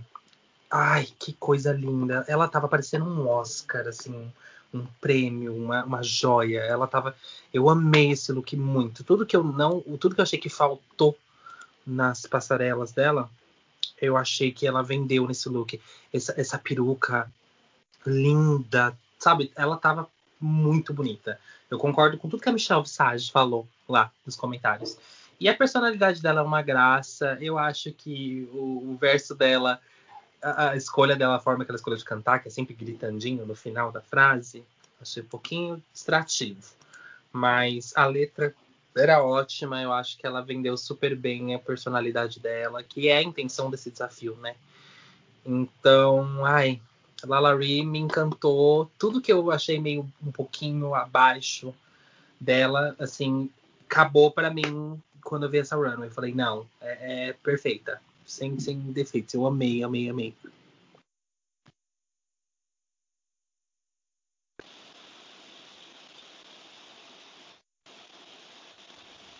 Pedro. Oi? Foi, voltou. É, eu amei. Cara, eu achei assim, gold. Primeira performance dela foi check, check, check, check. Performance e atitude. Mas o comentário da Michelle Visage sobre ela. Cara, como foi, quando, como foi lindo assistir esse episódio em questão de cultura negra. Como, como é lindo ver esse contraste da pele dela como foi lindo ver ela se emocionar num Tucket falando sobre como, como esse comentário foi importante para ela. Eu achei lindo, eu achei drag. Isso é drag, isso é aparecer. Eu achei. Eu tô apaixonado. Eu achei impecável. Para mim, ah, eu, não, eu, não, sei se eu podia falar que ela tá nos tops, mas assim. Ah, eu tô muito apaixonado.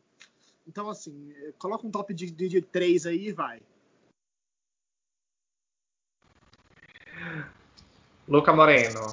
Vocês sabe, sabem aquela embalagem do. Eu acho que chama ouro branco, que é a embalagem de bombom dourado.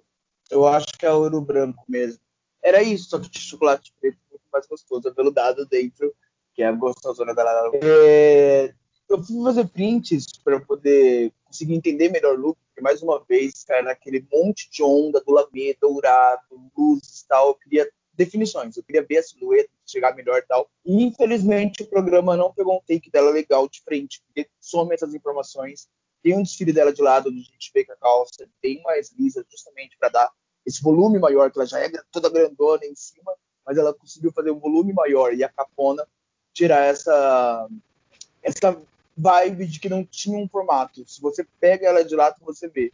estão elogiando muito a Lalawi, é uma das minhas corações, do meu coraçãozinho, mas eu não consegui ver muita coisa do look, justamente porque tinha muita coisa sem definições. A gente sabe que é gostoso, a gente sabe como bom, uma embalagem dourada linda, mas faltou algumas definições ali em cima para poder conseguir entender melhor, sem ter que pausar e olhar. E, assim, eu acho que é uma obra de arte para se apreciar com o tempo. E a Lalawi é uma personagem que parece que vai subir no palco, três minutos já te ganhou. Ali não foi a Lalawi que eu queria ter visto. Em compensação, no challenge, ela tomou o palco quando foi a vez dela. É muito nítido a forma dela trabalhar com, com o público. Dá para perceber que ela não estava vendo só os quatro da bancada. Ela estava vendo o público que ela está acostumada numa boate. Ela reagia para um lado, reagia para o outro. Aquela expressão de olhar, é, a mãozinha, o toque, o pescoço, o corpo dela dublava a música junto com ela. E é muito diferente a gente ver isso. Já num desafio onde tem sete cantando ao mesmo tempo, você consegue perceber que ela está o tempo inteiro em sintonia. É bicha de rata de boate. Eu adoro isso nela. Então, pelo challenge, eu, eu gostei muito, muito, muito de ver Mela Larry. Mas na Runway, eu queria que tivesse sido feito esse desfile na passarela do mini desafio, onde era só o preto com uma luz de fundo e a gente tinha como ver cada detalhe mesmo. Não foi o que consegui ver aqui agora pela Larry. Pronto, então vamos agora para a nossa próxima participante. Ela esteve no top 2 desse episódio, que foi a Olivia Lux. A Olivia, eu amei, para mim foi o melhor verso de todos. Eu acho que quando o pessoal tava lá nas alturas, ela deu uma quebra e veio com aquela coisa assim aveludada, uhum. aquela que você profissional, sabe? Eu, a Olivia, eu não sei se na criação elas escutam o verso da outra, mas a Olivia, ela soube usar muito bem o momento dela, ela estava muito linda na apresentação dela, e essa quebra que me encantou, que pegou meu coração naquele momento. Uh, Pedro Zanetti, o que é que tu achou da apresentação da Olivia Lux e do look da Runway Lame? É isso que tu tá falando. Ela ela faz ela acaba fazendo um pouco contraponto com o, com o lírico da Mick, porque ela vai, não vai tipo naquele rap, né, falado e cantado rápido, mas a forma como ela usa a voz e a forma como ela se diverte no palco, brincando e fazendo o maneirismo da Mariah Carey, uh, ficou muito bacana, sabe? Ficou muito legal de ver assim, porque dava para ver que ela estava feliz, estava se divertindo, estava aproveitando e mostrando que ela sabe cantar. Ela é uma cantora maravilhosa e a voz dela foi muito gostosa de ouvir.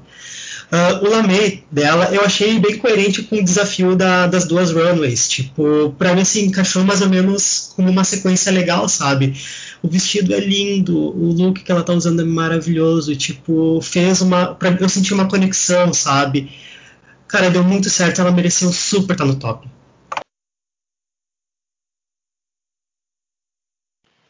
Ai, a Olivia, para mim, ela é o exemplo claro de pessoa talentosa que decidiu fazer drag. Era uma pessoa que já era extremamente talentosa em tudo que fazia. E aí a, a drag veio para acrescentar essa, essa, esse leque né, de talentos que ela tem. É, o verso dela foi, sem sombra de dúvida, o melhor. É, vou ser sincera que eu não achei essa música tão boa quanto outras que a gente já teve. Eu gostei muito dela no geral. Mas a parte da Olivia fez valer a pena. Assim. Eu achei que foi muito boa a, o verso dela. Ela conseguiu fazer a, a mistura de falado com cantado. Ela trouxe o cantado para o falado e ela conseguiu fazer mais e falar mais, que é uma coisa que, que foi exatamente o, o que o, o Pedro falou agora, nesse sentido de que realmente se ela a Gottmik não soube usar o tempo, né? Coisa que a Olivia conseguiu fazer. A runway dela eu achei muito, sabe, presidente, a primeira dama, que nem falaram, né, Michelle Obama, muito chique, muito red carpet, etc. Eu acho que a, Olivia ela tem a impressão, quando eu vi a promo, não sei se tiver essa impressão também, ela parecia ser pequenininha, né, na promo. Ela parecia ser baixinha, pequenininha, etc. E, e eu tô vendo na, na, na competição que na verdade ela é grandona. Ela é alta, ela tem os ombros largos, etc. Então a única coisa que eu acho que eu faria de diferente nesse look é botar um pouquinho mais de peito. Se tivesse um pouquinho mais de peito para dar uma quebrada no ombro largo dela, é, eu acho que ia dar um pouquinho mais de silhueta, porque a, o espartilho dela não tá muito apertado. Então tá, não tá dando cintura. Então tá muito reto. Então, talvez se ela tivesse colocado um pouquinho mais de peito, ia dar a cintura, né? Dela. Eu acho que é isso. Mas, assim, Pedro, José- top 2 merecido. Perfeita. Pedro José, o que, tu achou? Quando ela, quando ela entrou no, no palco, pra mim só tinha ela. Aquele cabelo, aquelas franjas. Isso foi de uma estratégia imensa, inteligentíssima. Melhor verso, que voz linda. Gente, mas desculpa, vocês amaram esse look. Eu achei feio. Eu não sei se a culpa é do Lamê, que estraga qualquer coisa, que é difícil deixar uma coisa bonita, mas eu achei feio, achei meio tia, madrinha de casamento, não me remeteu Hollywood, mas eu também não sou uma pessoa que conheço muito de moda, então assim, eu sou literalmente o produto final dela. O carinha é o viadinho que vai ver Drag Race e vai falar, hum, eu, pessoalmente, Pedro, não gostei. Ela merece o top 2 sem sombra de dúvidas. Sem sombra de dúvidas. Que performance.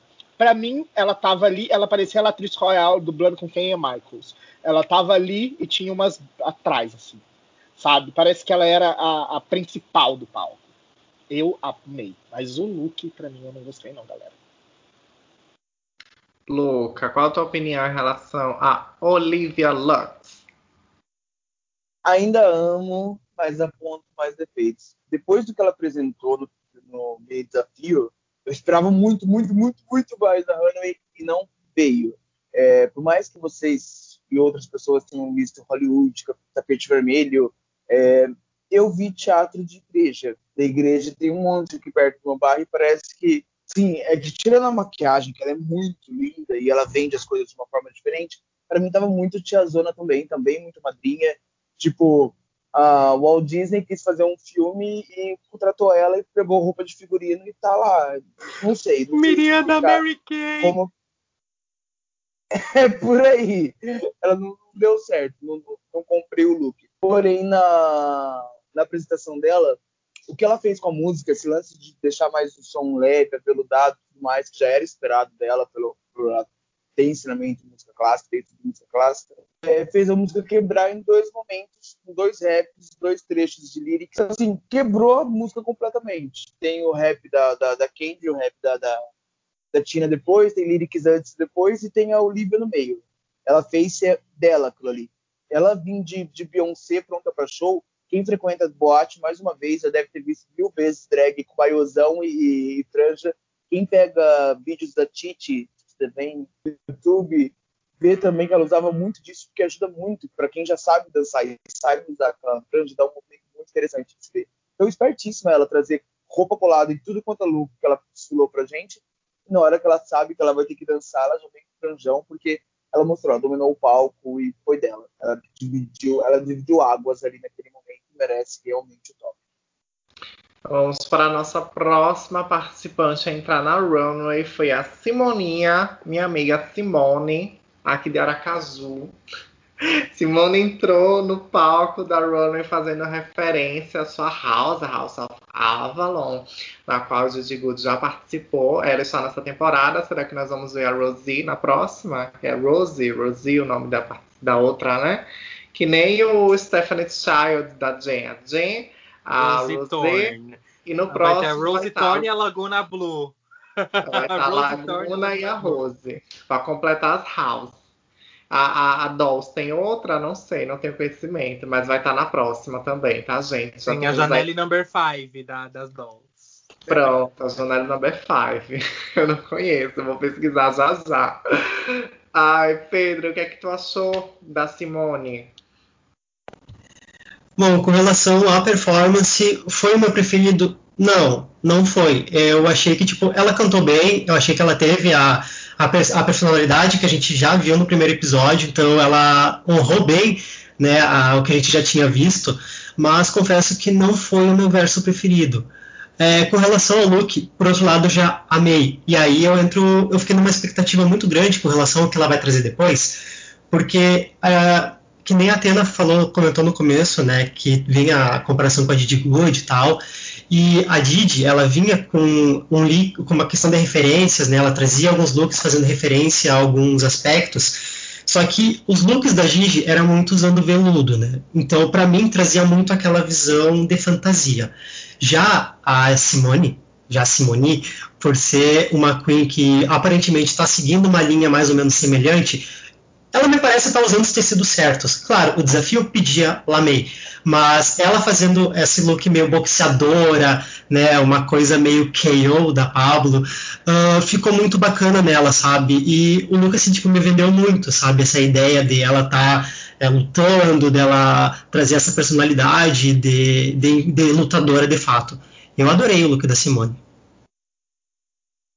Atena Leto. Então, achei o, o verso da Simone o, o, o, que o, o que o desafio pedia, né? Fala de você. Eu sou Demas de Aracaju. Foi tipo, bem isso que a Simone entregou para mim.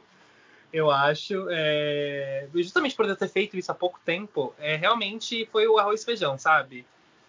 Mas o negócio foi como ela fez na performance. Eu acho que ela conseguiu dar vida para aquela letra, que tava uma letra xoxa, mas que ela conseguiu trazer uma vida ali e, e já criar o bordão dela, da, da Ebony Enchantress, né? Que ela tem uma vibe para mim meio a, a Lia no Rainha dos Condenados, assim, com a coisa do Ebony Enchantress, entendeu?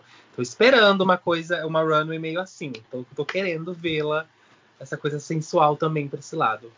É, amei a Runway, achei cheia de personalidade. É o tipo de drag que a gente sabe exatamente o que ela faz. Só de ver ela, ela entrou, eu falei, ah, é isso. A menina, é, a personalidade dela é essa, sabe? She came to fight for the crown, pelo, dessa vez. Pedro José, qual a sua opinião em relação a Simoninha? Você já sabe como é que faz a Simone? É assim,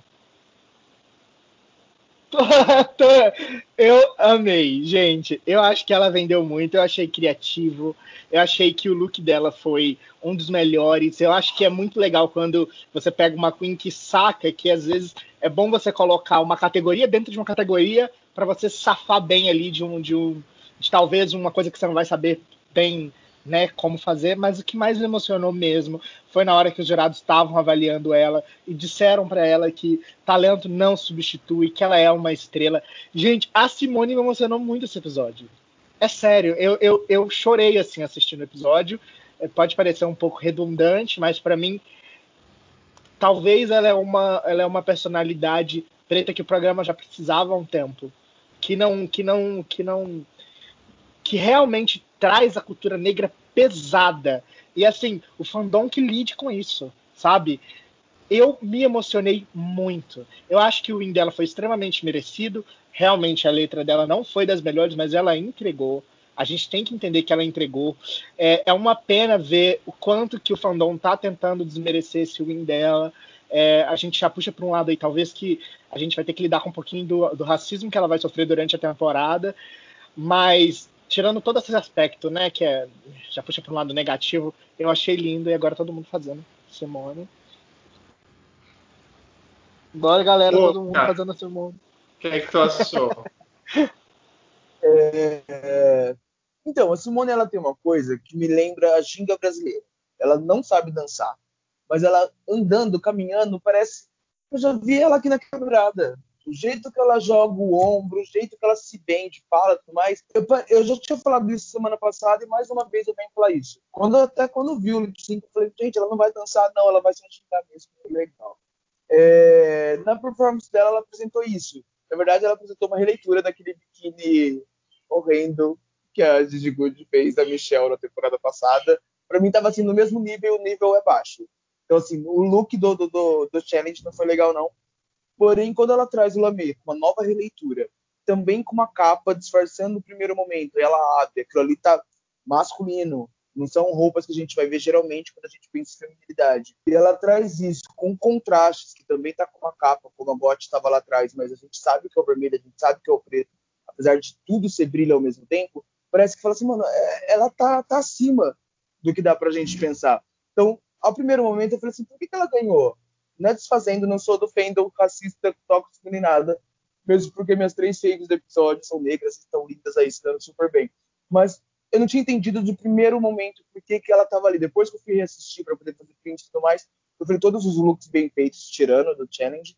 E quando ela foi pro challenge, mesmo que não tivesse com a melhor música, ela fez uma entrega a gente quer continuar olhando aquela brasileira xingando. Então, não tem como tirar o win dela. Porém, se fosse um episódio convencional, eu acho que a Olivia ainda merecia pouquinho mais. Como cabe no top 2, não tem como tirar o win dela. Gente, duas horas de gravação, meu Deus! Mas olha, eu tenho certeza que a gente merece um minutinho da sua atenção. É uma vez por semana, a gente está falando do seu programa favorito quebra, escuta 30 minutos por dia, tá ótimo. Se você pulou para cá também tá escutando esse recado, volta, escuta 30 minutinhos por dia. Você no final da semana já teve pode queer a semana toda.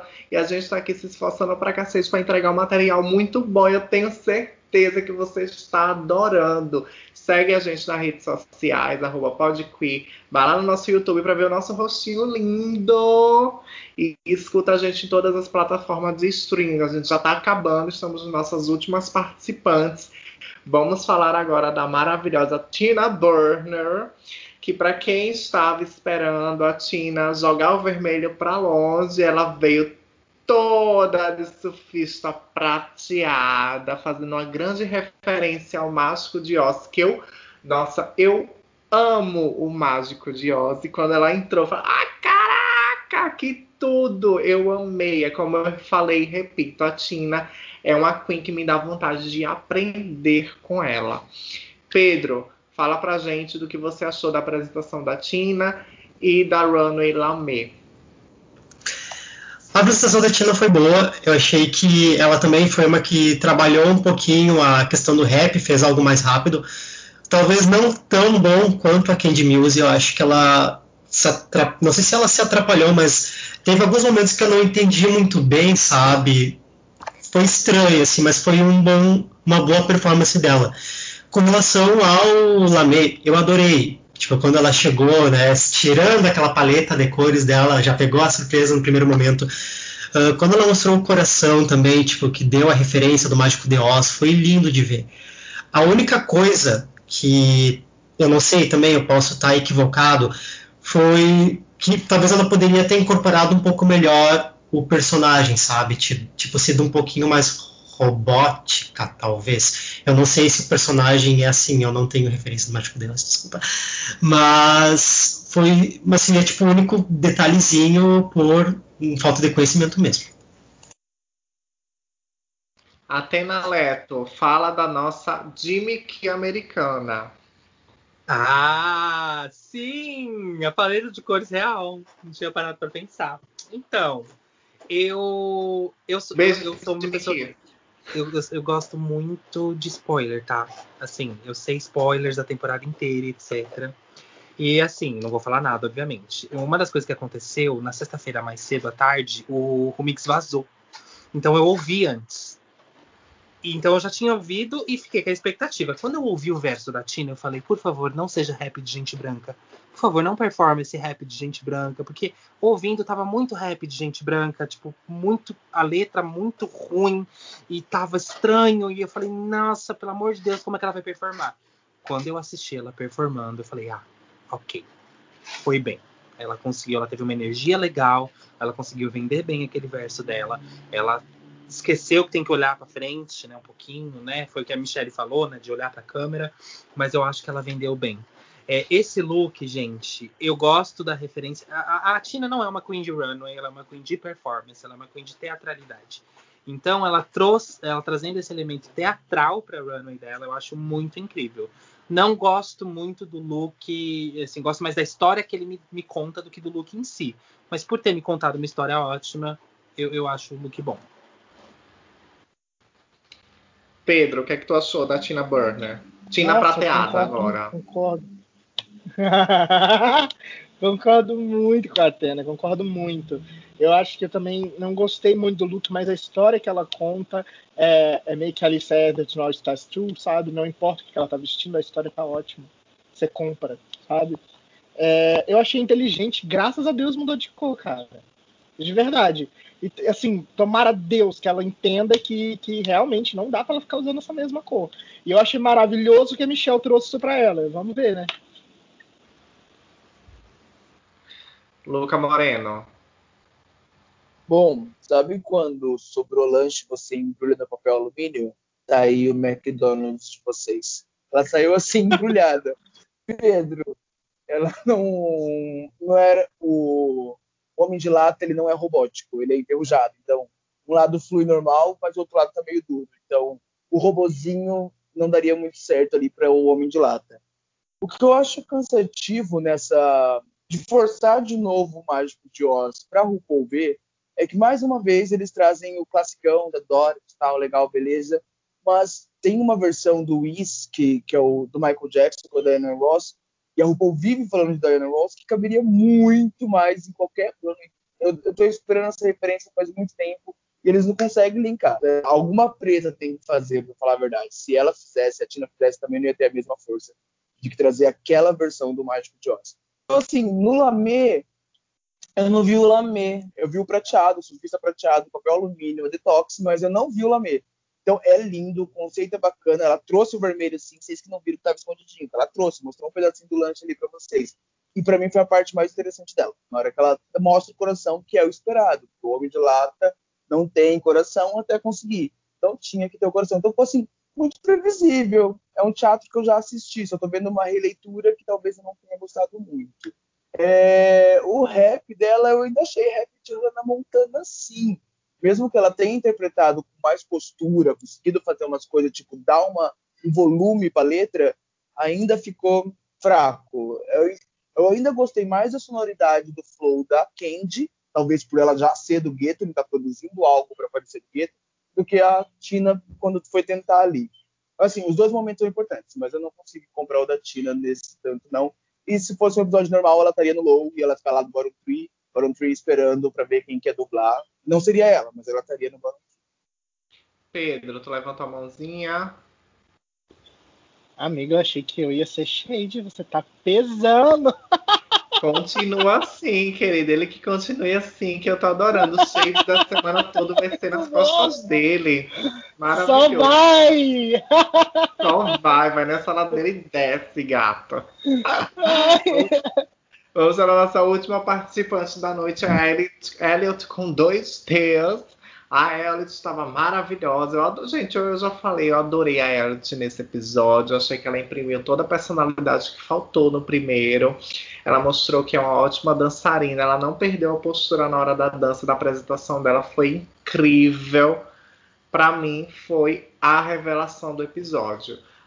Pedro Zanetti, fala pra gente o que é que tu achou. Eu achei a performance dela muito maravilhosa. E, tipo, é bom ver que a letra que ela traz dá aquela mensagem, tipo, ó, oh, eu tô chegando e vou enfrentar vocês de igual para igual, não adianta vocês quererem me diminuir. Então, tipo, eu senti isso quando ela estava performando, sabe? Eu senti essa personalidade forte dela. E foi o que bastou para fazer eu morder a língua definitivamente e, torcer, ficar curioso para saber o que, que ela vai oferecer nos próximos episódios. Uh, o lamê dela também eu achei que ficou bem bonito. É um look. Não é um look, tipo, muito elaborado, é um look razoavelmente simples, mas ficou muito bonito nela, sabe? Eu acho que o cabelo, uh, os tons, assim, deram. Eu não sei, me lembrou um pouquinho algo meio Ariel da Pequena Sereia, mas ficou muito bacana. Eu achei que nela ficou linda. Atena Leto.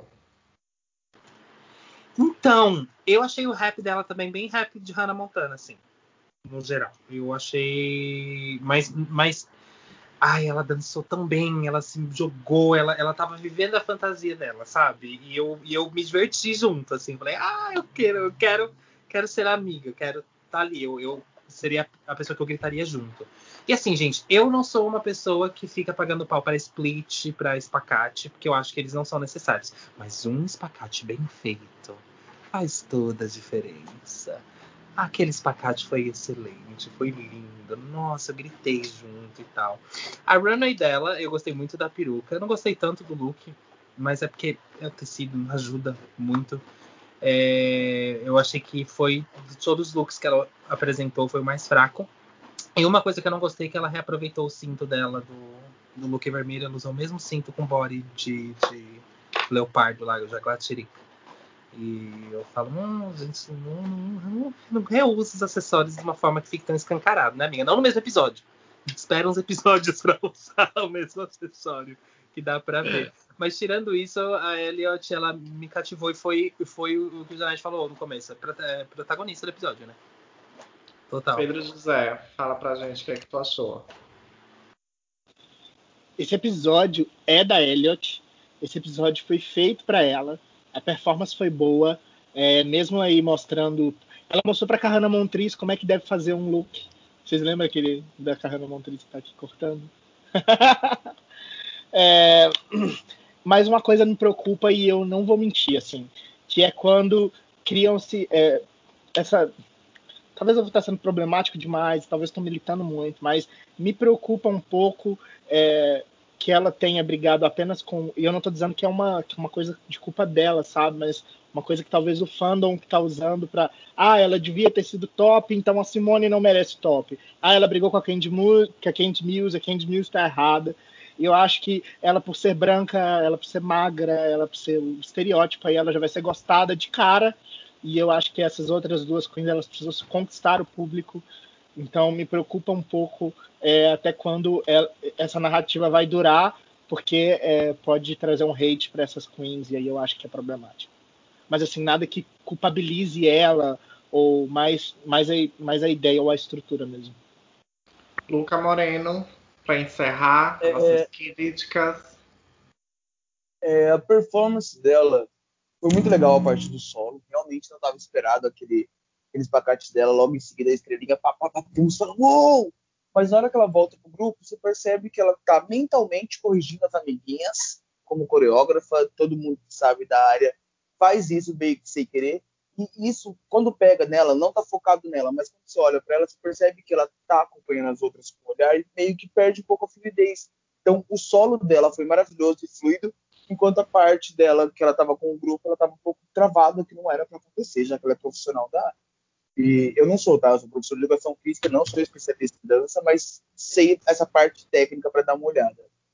Sobre o look dela, se eu mexer no guarda-roupa da minha mãe, eu acho um vestido de festa junina da minha irmã muito parecido. É Só tirar uma manga que vai dar aquele que ela trouxe ali. Nas cores de festa junina. Que não é ruim, mas não é bom. Não Tá demais, hein? Gente, mas assim, foi, pedido para fazer minha opinião. Aí, por favor, gente, não me bate igual vocês batem no Jeffrey, foi o Demas que mandou falar assim. Tem um Eu tô amando, continua. É, Mas assim, não. Porque, mais uma vez, ela trouxe aquele look do, do, primeiro, do segundo look do, do mini desafio, fez ser muito grande. Então, ela se pôs no nível que, se ela não ficar igual, a gente vai se decepcionar. Foi a mesma coisa que a Olivia, eu falei várias vezes semana passada, a Elliot também. Eu falei, eu não gostei dela no Meet the Queens, mas no episódio ela me ganhou. No confessionário ela me ganhou. Então, assim, a mesma coisa que aconteceu com a Olivia. Eu dou gostar da personalidade, não dá pra fingir que o look elas se colocaram num nível muito acima e depois ficou baixo. Não ficou legal no caso da Alice. Então, assim, por todo o contexto, eu não consigo ver ela no high lá em cima, igual a galera que cobrando, não. Talvez mais pelo protagonismo, que a gente sabe de onde veio um pouquinho dessa fonte, desse protagonismo. Agora, sobre a questão da imagem, a gente está tendo que trabalhar já algumas pequenas ofensas contra a imagem out dela, o que eu achei que não teria problema com uma drag branca. Então, galera, baixa a bola que para defender uma queen que sofre hate por gordofobia ou por alguma questão de classe, você não precisa humilhar a outra por causa disso. Saiba argumentar sem ofender. Porque a Elliot tá apanhando um pouquinho já, apesar de ter uma nova uma base muito grande a partir desse segundo episódio. Pronto, e finalizando o episódio, nós tivemos a surpresa de não termos eliminadas. Não teve Boron, só top. E a Olivia e a Simone tiveram que dublar pela vitória. Elas dublaram a música Break My Heart, da, da Terror da OMS, do Alipa. E eu gostaria de saber de vocês. Pedro tá muito. O Logan e o Pedro tá muito de Queen. Nossa, todo mundo com a máscara. Cadê a minha? Gente! Terror da OMS do Alipa aqui, pra gente matar você do coração, garota. Elas dublaram a música Break My Heart. A Simone acabou ganhando ao lip sync. Eu gostaria de saber de vocês o que, é que vocês acharam dessa vitória, o que, é que vocês acharam desse lip sync. Já contextualizando a minha opinião, que o Luca disse que eu falei mal da Olivia, eu não falei mal da Olivia no episódio passado, tá? Eu disse que eu não gostei da performance dela. E sabe o porquê eu não gostei? Do mesmo jeito que eu não gostei dessa performance de agora. Eu sou muito performático, eu sou muito teatral. Então, no teatro, o que eu aprendi bastante foi dois, duas coisas simples: não cerre o ar com as mãos e não contextualize as palavras. Você não precisa performar como se fosse uma bula. E isso é o que me incomoda nela. Eu não sei, eu não sabia a tradução do Break My Heart, mas quando eu vi ela fazendo assim, dando tchau, já percebi ela tá dublando a música, ela tá traduzindo o que a música tá fazendo. Dito certo, eu procurei a tradução, ela estava traduzindo o que a música estava falando. Ah, estou sofrendo. Ah, estou sofrendo. Estou feliz. Ah, estou feliz. Mas isso não tira o mérito que ela é uma boa performer. Ela é uma boa performance, ela é muito carismática, ela domina o palco, mas para mim esse tipo de performance não me agrada, porque torna-se muito limitado. Para mim fica muito limitado. E eu vejo a Simone com a música tocando e ela sentindo a música, ela fazendo as poses dela, ela trabalhando com o júri, ela trabalhando com a câmera, me chama muito mais atenção do que a Olivia que fica. É, é acaba sendo muito limitado, desculpa. Mas não tira o mérito dela. Não sei se RuPaul pensa desse jeito. Me veio a, a crítica da Pietra na semana anterior, quando eu perguntei da roupa da Denali que soltou, e ela falou: ah, tanto a Lalari quanto a Denali foram muito boas, mas o mínimo conta no resultado final. A Olivia e a Simone foram muito boas, mas eu acredito que pelo fato que a Olivia estava se desmontando, o anel caindo, peruca, como a nossa amiga Atena Leto falou agora, que tem que investir um pouco no laque melhorzinho, saltando também, eu acho que isso acabou afetando o resultado final. Então, super concordo com e deixo aí as minhas críticas construtivas para Olivia. Amo de coração, mas na performance você não me conquistou. Pedro Zanetti. Falando rapidamente, concordo totalmente contigo. Exatamente o mesmo pensamento que eu estou tendo. Atena Leto. Eu tinha problema no começo de, de, quando eu comecei a performar músicas mais caricatas, eu tinha essa mania de fazer a coisa da mímica, né? É mímica. Você tá fazendo, né? A coisa dos cinco patinhos foram passear. Então, é, eu, eu entendo da onde que vem, porque às vezes, tipo, é primeiro que nenhuma das duas esperava dublar, né? Então, na hora, tipo, pá, ela fez essa escolha. Só que é a segunda vez que ela dubla sem saber que vai dublar. E é a segunda vez que ela faz a mesma escolha de meio que representar a letra. Se ela for pro bottom de novo e ela fizer isso de novo, ela vai ser eliminada. Porque já vai ser tipo a terceira vez consecutiva que vão ver a mesma coisa. Ela não vai conseguir se destacar em lip sync se ela continuar fazendo isso todo lip sync que ela fizer. Vai enjoar rapidinho. On the other hand, eu adoro, adorei ela. Eu achei que a peruca desmanchando é um problema, mas eu acho que combinou com o momento da música.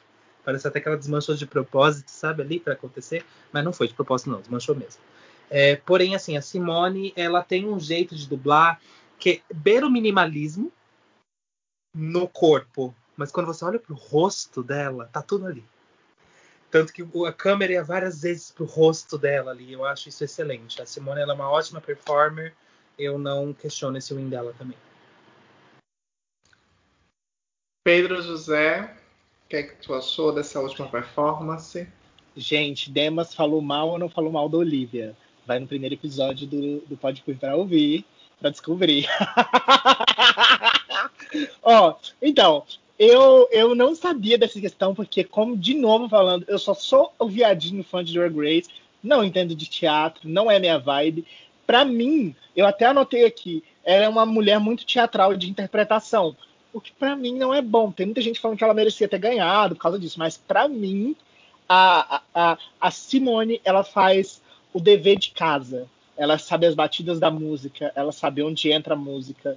É, assim, é incontestável que ela ganhou. Tem uma galera falando que o livro devia ter ganhado por causa desse. Eu eu para mim não funciona, eu acho ruim, acho brega, acho fraco, eu acho até que às vezes é um pouco perdido demais, não sei o que fazer, vou fazer isso aqui.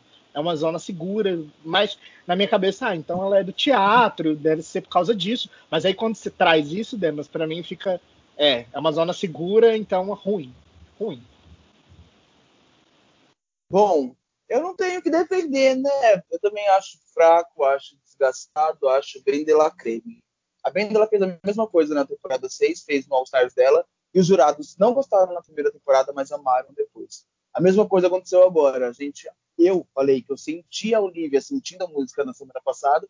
Essa semana ela fez praticamente a mesma coisa e eu já não gostei. Ficou artificial, ela não conseguiu sentir a música.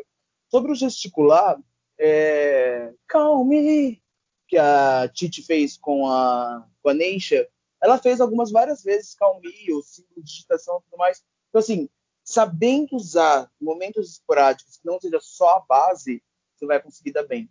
Agora, a, a Olivia não conseguiu segurar nem a, o lip sync com o personagem, que ficou desgastado no meio. Ela tentou fazer outra vibe, não conseguiu. Ela, ela literalmente, essa semana, ela se perdeu. E a Simone, mais uma vez, fez o que ela fez semana passada, fez o que ela fez no challenge, que foi destilar. Ela destilou com a ginga, ela falou quem já trabalhou em equipe já deve ter visto alguma Simone no meio do expediente, a pessoa passa cantarolando, a gente sabe que ela deu uma noite inteira, que foi um amor maravilhoso, porque ela tá cantando, a pele tá, tá mostrando, ela tá feliz, a, a, ela passa paz, ela passa, não vou falar, chamar de tesão, ela passa pós-sexo. Parece que tudo já foi maravilhoso só porque a Simone passou ali. Então, no primeiro momento, eu falei, será que ela ganhou? Mas aí, não, não, ela ganhou sim. Ela ganhou Pedro Zanetti, tu levantou a mãozinha. O que é que tu tem de considerações finais a dizer? Então, o que eu ia comentar é que eu acho que a percepção que o povo teve com relação ao, ao lip sync da Olivia é porque, tipo, a Olivia, ela, ela teve um tempo onde ela conseguiu se, vamos dizer assim, se expressar mais, né? Tipo, ela abriu mais a boca, ela fez movimentos mais abertos, enquanto a Simone, ela tava mais aparentava estar um pouco mais contida, sabe? Só que se a gente for fazer esse contraponto de fato entre um e outro, dá para notar que realmente é aquilo que vocês estavam falando, né? Um, um aspecto mais teatral, repetitivo e algo que ela estava realmente sentindo.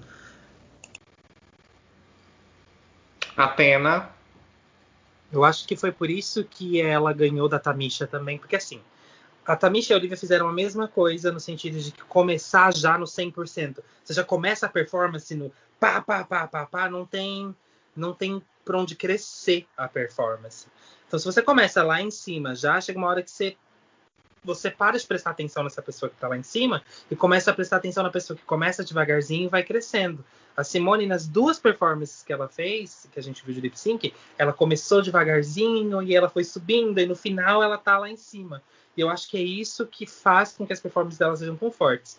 E a Olivia, eu acho que ela foi para esse caminho fácil do cinco patinhos, porque as duas vezes ela foi pega de surpresa. Das duas vezes ela não sabia que era dublar. Eu espero que, se ela for pro Bottom, que ela vai ter um tempinho para ouvir a música no iPod lá, né? Pensar em que movimento fazer. Se ela cair nisso de novo, aí ela vai mostrar, se mostrar uma one trick pony, assim. É só isso que ela sabe fazer. E aí é ruim. Pronto, problemas com Olivia contextualizados, não caiam em cima da gente, é só coisas técnicas, ela não deixa de ser carismática, ela não deixa de ser maravilhosa, ela não deixa de ser uma ótima queen. Todo mundo ama ela, ela só precisa refinar mais esse lado performático para não ser tão previsível. gente, muito obrigado. Pedro quer falar algo, meu querido? Eu quero, eu acho que a gente tinha que comentar sobre o que a Goth falou sobre a transição. Acho que é uma parada que a gente não comentou e seria legal a gente falar um pouquinho a respeito antes de finalizar. Não sei o que vocês acham a respeito. Pode falar. O que é que tu tem a dizer? Pode falar. Quem Cara, eu achei muito necessário. Pode levantar a mãozinha aí falando. Obrigado, Demas. Eu achei muito necessário a fala dela. Eu achei muito muito legal a forma que a Olivia abordou é, ela. E eu acho que as pessoas agora estão usando isso um pouco agora para ter uma referência. A gente a gente estava discutindo essa semana no grupo. A gente às vezes fica perdido um pouco sobre, é, sobre como se referir, como tratar, como Será que isso é transfobia? Será que não é? Graças a Deus a gente tem a Leandra que consegue nos nortear ali na moderação. É, mas eu acho que uma coisa interessante, acho que as pessoas pegaram esse ponto de falar que a GOT, ela, é, agora que a GOT disse que a gente pode usar o pronome para ele e ela, drag, a gente pode usar para qualquer pessoa. E eu acho que talvez isso seja um caminho perigoso. Eu acho que o caminho seguir, o caminho da Olivia, é sempre perguntar para a pessoa, sabe? Qual pronome você gostaria que usar com você? Talvez uma pessoa que está em drag, ela não tenha esse mesmo sentimento, ela é uma drag, ela é trans, ou ele, e ela talvez não tenha esse mesmo sentimento da GOT, a gente não pode relativizar toda pessoa trans, não cabe nessa mesma caixinha. É, eu acho muito legal a postura da Olivia, que foi essa, que é perguntar para a pessoa qual pronome você quer que use com você nesse momento. Achei excelente. Só queria dar esse pontinho mesmo que eu acho necessário. Atena. Então, é... a Mick é uma pessoa, é, uma, é um homem trans binário. Então, é uma pessoa que ele se identifica como homem, e, e, eu achei muito respeitoso da parte da Olivia perguntar uh, qual pronome ele prefere, etc. Mas o que que acontece? Eu acho que tem muita, muito estigma no sentido de que tipo você conhece uma pessoa trans e aí você começa a já ficar tipo, ai meu Deus, mas e como é que e, e fica com medo de falar com a pessoa e etc, etc. Eu acho que tem que ser bem exatamente o que o Pedro falou. Na dúvida, pergunta. Sabe? se você está vendo ali na tua frente uma pessoa que claramente é, é, tem, tem uma, uma, uma, imagem masculina e etc, etc, eu acho que tratar, o, tratar no feminino, no masculino é mais natural. Mas se você vê uma pessoa que você fala, hum, será?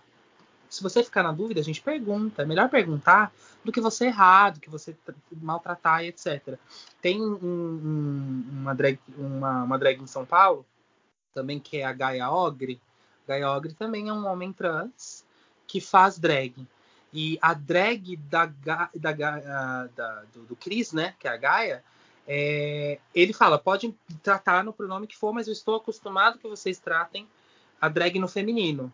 Contanto que não me tratem no feminino enquanto eu estiver out, porque eu sou um homem, vocês podem tratar a drag no feminino em si. Porque, gente, não é. Não, não, é a mesma coisa, é um homem montado fazendo drag. Então não tem todo esse segredo, sabe? Inclusive a mim que falou, né? Eu fico, eu me sinto exposta quando me tratam no masculino quando eu tô montada.